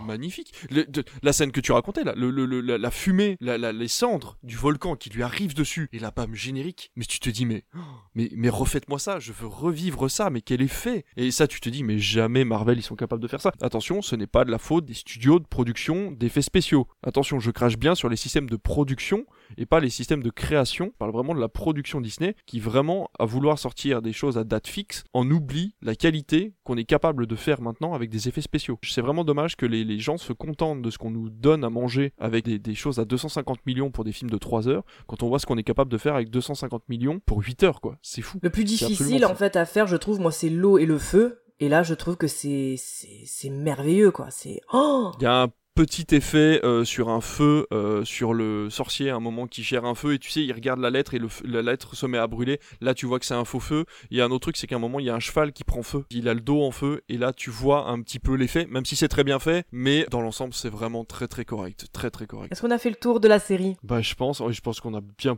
Moi, je m'attendais pas à ce qu'on parle autant. hein. Ouais, moi non plus, on a tout Bah dit. ouais ouais non mais franchement mais voyez-la hein, si vous nous écoutez vraiment lancez-vous dedans les, les spoils n'ont absolument aucun impact sur le, le, le, le, le- le- le- comment dire le plaisir que va, que, va, que va vous procurer la, la série, ne serait-ce qu'au niveau de ses plans, au niveau de la beauté, de la construction des personnages, surtout sur la, la continuité, c'est-à-dire que vous allez arriver, cette fin, cette, cette première saison sert de grosse introduction sur énormément, énormément d'années qui vont s'écouler. On n'est même pas sûr que les personnages vont rester. C'est-à-dire que si ça se trouve, la saison 2 va commencer euh, 150 ans plus tard ou 100 ans plus tard, je pense pas, parce qu'il y a quand même le camp des, enfin le- la petite qui, euh, des, des pieds Mais velus. 100 ans plus tard, non, puisqu'il y a euh, l'ancêtre de d'Aragorn. Isildur, on sait pas ce qu'il en est devenu. Voilà. Ouais. Je, je trouve que le personnage de Isildur, il est détestable. Horrible. Et c'est ce qui me fait dire qu'il est Oui, il est parfait. parfait. Mm. Tout ce que tu sais de lui, c'est que il a tué Sauron, il a essayé de détruire l'anneau et qu'il a été euh, corrompu par l'anneau lui-même. Tu vois tous les travers du personnage pendant tout le truc. Il est chiant à haut possible et je me suis dit. Et bah, il est déjà appelé nickel. par les terres du Sud. Il est, il est appelé, il, il en rêve, il, il doit aller vers ces terres-là en fait. Donc euh, en fait c'est son destin pur et dur. Là pour le coup c'est vraiment, il a le schéma héroïque le plus basique possible et il le fait très bien. Donc c'est pour ça que je pense que la prochaine saison, ça sera pas euh, 100 ou 150 ans plus tard. Après, quoique les Numénoriens vivent plus longtemps que les humains. Oui, Alors après, est-ce que c'est à Numénor et est-ce que euh, sortis de Numénor, ils ont une euh, comment dire une, euh, une espérance de vie euh, lambda? Ce que je voulais dire par là, c'est que le lore du Seigneur des Anneaux pour arriver jusqu'à la communauté de l'anneau est très long et que Il y a beaucoup de choses. Voilà, il y a encore énormément de choses à apprendre. Cette première saison est une vaste introduction de ce qui va se passer sur les quatre prochaines saisons et que c'est pas très grave. Ce qu'on a cité aujourd'hui n'est pas très grave pour la continuité de la série. Donc en fait, vous pouvez la regarder même si vous savez ce qu'on vient de dire, c'est pas très grave parce que en fait, il y a encore plein de choses à découvrir dans cette série-là et euh, dans tous les cas, ça vous servira pour euh, la prochaine saison qui arrivera normalement d'ici, j'espère, un an. Je crois qu'ils si, ils ont annoncé de- ouais, ils ont annoncé 2024 Ah, parce que justement ils voulaient se laisser du temps pour Tant mieux. travailler en fait les effets Bien spéciaux sûr. pour que ce soit aussi beau quoi. Toi tu préfères prendre le temps pour le faire bien plutôt que de euh, rusher euh, Mais je préfère. Mais je perso je préfère. pareil. Je suis en mode prenez votre temps, vous nous avez sorti un truc que j'aime beaucoup et si vous refaites pareil ça me va. Franchement, s'ils nous font une année sur deux The Boys, une année sur deux, euh, Oh, le- le- les- parfait. Moi, je garde mon, moi, je garde mon abonnement jusqu'à la retraite. hein. Pas de problème. Pas de problème. Le truc, euh, ça n'a rien à voir. hein. Je fais une totale aparté. Il y a beaucoup de gens qui se sont plaints de 60... C'est 70 euros, je crois, juste. euh, 80 Oui. du coup, 80 C'est 80 60 euros par C'est 69 an. ou 79 Je crois que c'est 79. 79 peut-être, bref. Il y a plein de gens qui se sont plaints que 79 euros par an c'était hyper cher parce qu'ils viennent d'augmenter leur prix et ils se sont pas rendus compte que 14 euros par mois Non, de chez Netflix, Netflix- ça, ça faisait beaucoup plus que 80 euros. Et Netflix qui va passer maintenant à de la pub. Regarde la télé, c'est 6 pareil. euros. C'est gratuit. 6 euros. 6 euros, mais Ouais. c'était ce qu'on payait coup, à la base. Même la télé est en 1080p. Mais oui Là, ça va être du 720p. Non, mais c'est c'est un enfer. T'as une moins bonne qualité, t'as des programmes, bon, voilà. T'as autant de pubs qu'à la télé parce qu'à la télé, je crois que c'est 6 minutes par heure. C'est 6 minutes par heure. Et en plus, tu n'as Et pas tu accès payes à tout. Et t'as Et pas accès à t'as tout. pas accès à tout. Tu n'auras pas accès à tout. C'est Il y aura des une partie du catalogue qui bâtards. sera enlevée. C'est des Non, non, mais gros c'est le T'as pire. pas, bâtards. t'as C'est pas le accès pire à deal. tout Non. et tu payes. C'est- C'est le pire deal. Comment favoriser le téléchargement illégal Si on doit se faire l'avocat du diable, 80 euros par an pour ce que propose Amazon, c'est pas assez cher. Non, chut. Ouais, clairement. Non mais ce que je veux dire, non mais c'est très bien tout ce qu'ils proposent, mais au niveau concurrentiel, c'est pas normal si tu veux te proposer autant de services pour si peu d'argent. Donc voilà, il y a quand même ce défaut-là de savoir qu'ils gagnent toujours pas d'argent avec ça et que c'est juste pour détruire la concurrence qu'ils le font. Voilà, il y a ce petit côté où je suis un petit peu mal de, de, de, de payer si peu cher pour autant de services et en même temps ça m'est tellement utile d'avoir Prime dans ma petite bourgade toute perdue où je peux avoir mes colis en moins de deux jours et euh, tous les services qu'ils proposent à côté, je vais pas dire non. Voilà, allez, on restera sur ça. du coup, on va passer à notre petite chronique.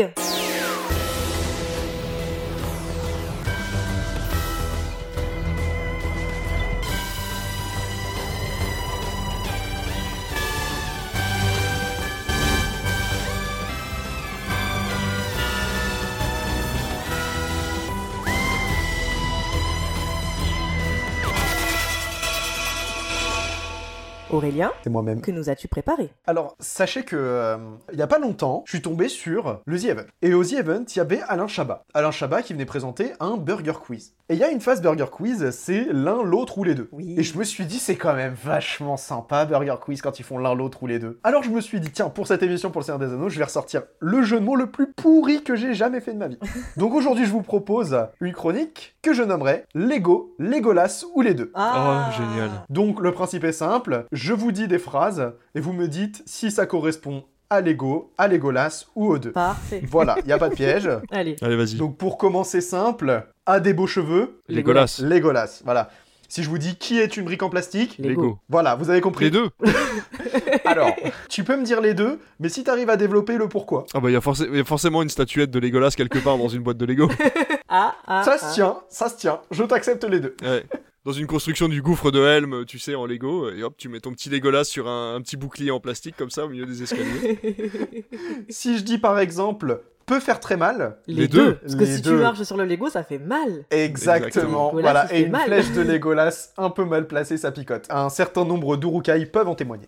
Lego Legolas sous les deux a connu la guerre. Legolas. Ah, les deux Les deux Non Ça a été créé quand Lego Ah. Oh, c'est vieux, c'est vieux Lego, mais c'est peut-être pas aussi vieux que la guerre. ouais. C'est les deux. Legolas a été créé hein, Ah, il y a bien bien longtemps et ça a connu un peu euh, la guerre. Voilà. forcément. Attention, Lego Legolas sous les deux a eu un jeu vidéo. Bah, les, Les deux Non, les deux. Il n'y a Les pas deux eu un jeu vidéo euh, Seigneur des Anneaux. C'est obligé qu'il y ait eu un jeu vidéo Si, Seigneur des Anneaux. ah oui, ouais, je- ouais, moi j'étais plus parti sur le jeu vidéo Legolas. Ah, d'accord. Genre un, jeu, genre un jeu de tir sur la Wii U avec ton. Ça serait très cool. tue les Urukai, tue les Urukai. sur, le, sur le Wii Balance, tu sais, pour faire le bouclier, tu vois. Alors, je sais pas ce qui me choque le plus, c'est que t'aies dit Wii U ou Wii Balance. Ou que j'ai eu l'idée de pouvoir revenir en arrière pour pouvoir avoir un jeu comme ça et que tu kifferais l'avoir eu dans ta ludothèque. Non mais surtout que tu t'es la première chose qui t'est venue en tête c'est ça serait cool d'avoir ce jeu sur Wii U. Je veux dire Wii U, Mais tu, oui. tu pourrais l'avoir aujourd'hui sur Switch, ça serait cool. C'est vrai, avec le Switch machin là pour faire le sport là. Oui, le truc rond, le ring. Ouais, voilà, ouais, c'est ça. Mais du coup, Lego a eu plein de franchises dont Lego Le Seigneur des Anneaux et ils ont eu un jeu vidéo Lego Le Seigneur des Anneaux. Donc les deux en un. Bien joué. Et c'est ça qui est fort. Lego, Legolas ou les deux, c'est pas vraiment le sujet du podcast. Lego. Bah ouais, Lego, rien à foutre là, c'était juste pour le jeu de mots, Lego. C'est la, c'est la question qui m'a posé Mais en problème. plus, on cherche. ok. Lego, Legolas ou les deux a un bateau. Lego. Lego. Lego. Le- Legolas n'a pas de bateau. Alors, Legolas n'a pas de bateau. Bref, il a, il a pas un bateau à lui, lui, mais il est sur un bateau à un Bah, moment euh, donné. oui, bah toi tu vas aller sur euh, au port, tu vas prendre un bateau, mais il est pas à moi, mais j'ai un bateau. Alors, Lego a Non, un c'est bateau. Lego, alors. Lego a sorti le Lego Titanic, voilà, vous le savez. ah oui, c'est vrai. Legolas Oui, n'a pas de bateau, bateau. En revanche. Legolas, Legolas, est-ce que c'est pas un peu Orlando Bloom? Oui. Ah Orlando oui, Bloom euh, n'aurait-il pas joué dans un- une célèbre saga? Mais oui, mais oui, euh, le, le- Hollande des volants. D'accord. Voilà, je suis allé un peu pousser loin pour vous troller. l'accorde. Ah. Voilà, mais si vous vous refusez, fort, Eh ben, c'est vous qui décidez. Vivement la série Pirates des Caraïbes sur Disney+. Non vous l'avez vu? Vous l'avez vu? Vous l'avez vu? Cette photo Sans la barbe? Oui, Mais qui? Impossible à reconnaître. Johnny Impossible Depp à reconnaître. sans moustache et Johnny sans Depp barbe. sans la barbe. Il Arrête. fait 70 piges, on dirait un vieux rocker sur le retour. C'est il avait une horrible. casquette et des lunettes de soleil, j'étais en mode mais... On aurait dit Jackie Gelin avec une casquette, je te jure, c'est horrible. J'avais Je te tellement jure pas c'est ça. vrai, en Moi j'avais pensé à Philippe Catherine en, en Ah, mode bah euh, non. inconnu. Ah ouais, Philippe Catherine, ah oui, pourquoi pas. Tape Johnny Depp sans la barbe. Voilà. Elle est loin la pub pour Il Sauvage. est Hein. Immonde. On n'est pas là pour, Oh taquer, là là pour là attaquer là. sur le physique. On n'attaque pas sur le physique. Mais là, c'est dur. hein. Ouais, c'est dur. C'est violent. On dirait qu'il a même plus de dents. Ouais, c'est horrible. Hein. Oh, c'est un enfer. Mais je vais dormir avec cette. Oh là là, mon dieu. Allez, j'en ai une dernière. Allez. Lego, Legolas ou les deux, on commence à en avoir marre. Non, aucun. Non, non, aucun. Je... Non, Ah, aucun il faut quoi que- Ah Non, Lego, ça commence à saouler un peu. Bah Lego c'est assez répétitif mais bon c'est un peu dans le délire mais Legolas non c'est tous les Alors, jours. hein. pour le coup, moi j'ai choisi Lego. Parce que c'est vrai qu'avec toutes ces briques qui traînent, les innombrables jeux, le prix qui est hyper cher, c'est pas faux que parfois Legolas. Oh, Faut que je la répète ou? non, non, mais non, c'est bon, je l'ai. Non non non non on l'a. C'était un magnifique mot de la fin, vraiment. Est-ce que j'ai écrit cette phrase juste pour faire cette vanne? Oui. Bravo. Parce qu'en fait tu avais cette vanne et tu as fait ta chronique À la base, autour à de la cette base, vanne. j'avais, la vanne et je me suis dit, faut que je fasse un sujet sur ça. Voilà. Du coup, j'ai écrit tout un truc Bravo. juste avec Lego pour Mais cette part, Bravo, de toute bravo, façon ça part toujours comme ça. hein. C'est tout pour moi, merci. Bravo. Bravo. Eh ben c'était cool. Ah là, je suis pas peu fier. Je vais être parfaitement honnête avec vous, cette vanne, je l'ai entendue à l'époque de la sortie du jeu vidéo Lego le Seigneur des Anneaux, justement. Sur Game One, il y avait une émission du, coup qui, qui parlait du fait que euh, Lego le Seigneur des Anneaux, ça sortait. Et il y a cette phrase qui est sortie et ça m'a marqué. Ça fait 15 ans que je l'ai dans la tête. ça fait 15 ans que je cherche à la placer quelque part. C'est fait. Victoire, petit achievement personnel. Bah, du coup, c'est sur ces mots donc que nous allons clore l'émission. Donc merci les garçons pour votre présence ce soir et d'avoir fait vivre cette émission. Nous, on se retrouve dans quelques semaines pour vous parler encore et toujours plus de films. Donc retrouvez-nous sur Instagram, Twitter et si vous le souhaitez, rejoignez-nous sur notre Discord. Et sur le MySpace aussi. Et sur Sur notre Skyblog. Sur notre Skyblog. Sur Abo Hotel. Hier, j'ai mis une photo de Timéo. Il est trop beau. En secret, je rêve qu'il lise ce message. Quel enfer. Oh mon dieu. Donc si le podcast vous a plu, n'hésitez pas à le noter sur Apple Podcasts, Spotify ou Podcast Addict en laissant un joli commentaire. Partagez un maximum si vous l'avez apprécié. Bisous et bonne soirée Bonne soirée. Bisous, ciao. Thank you.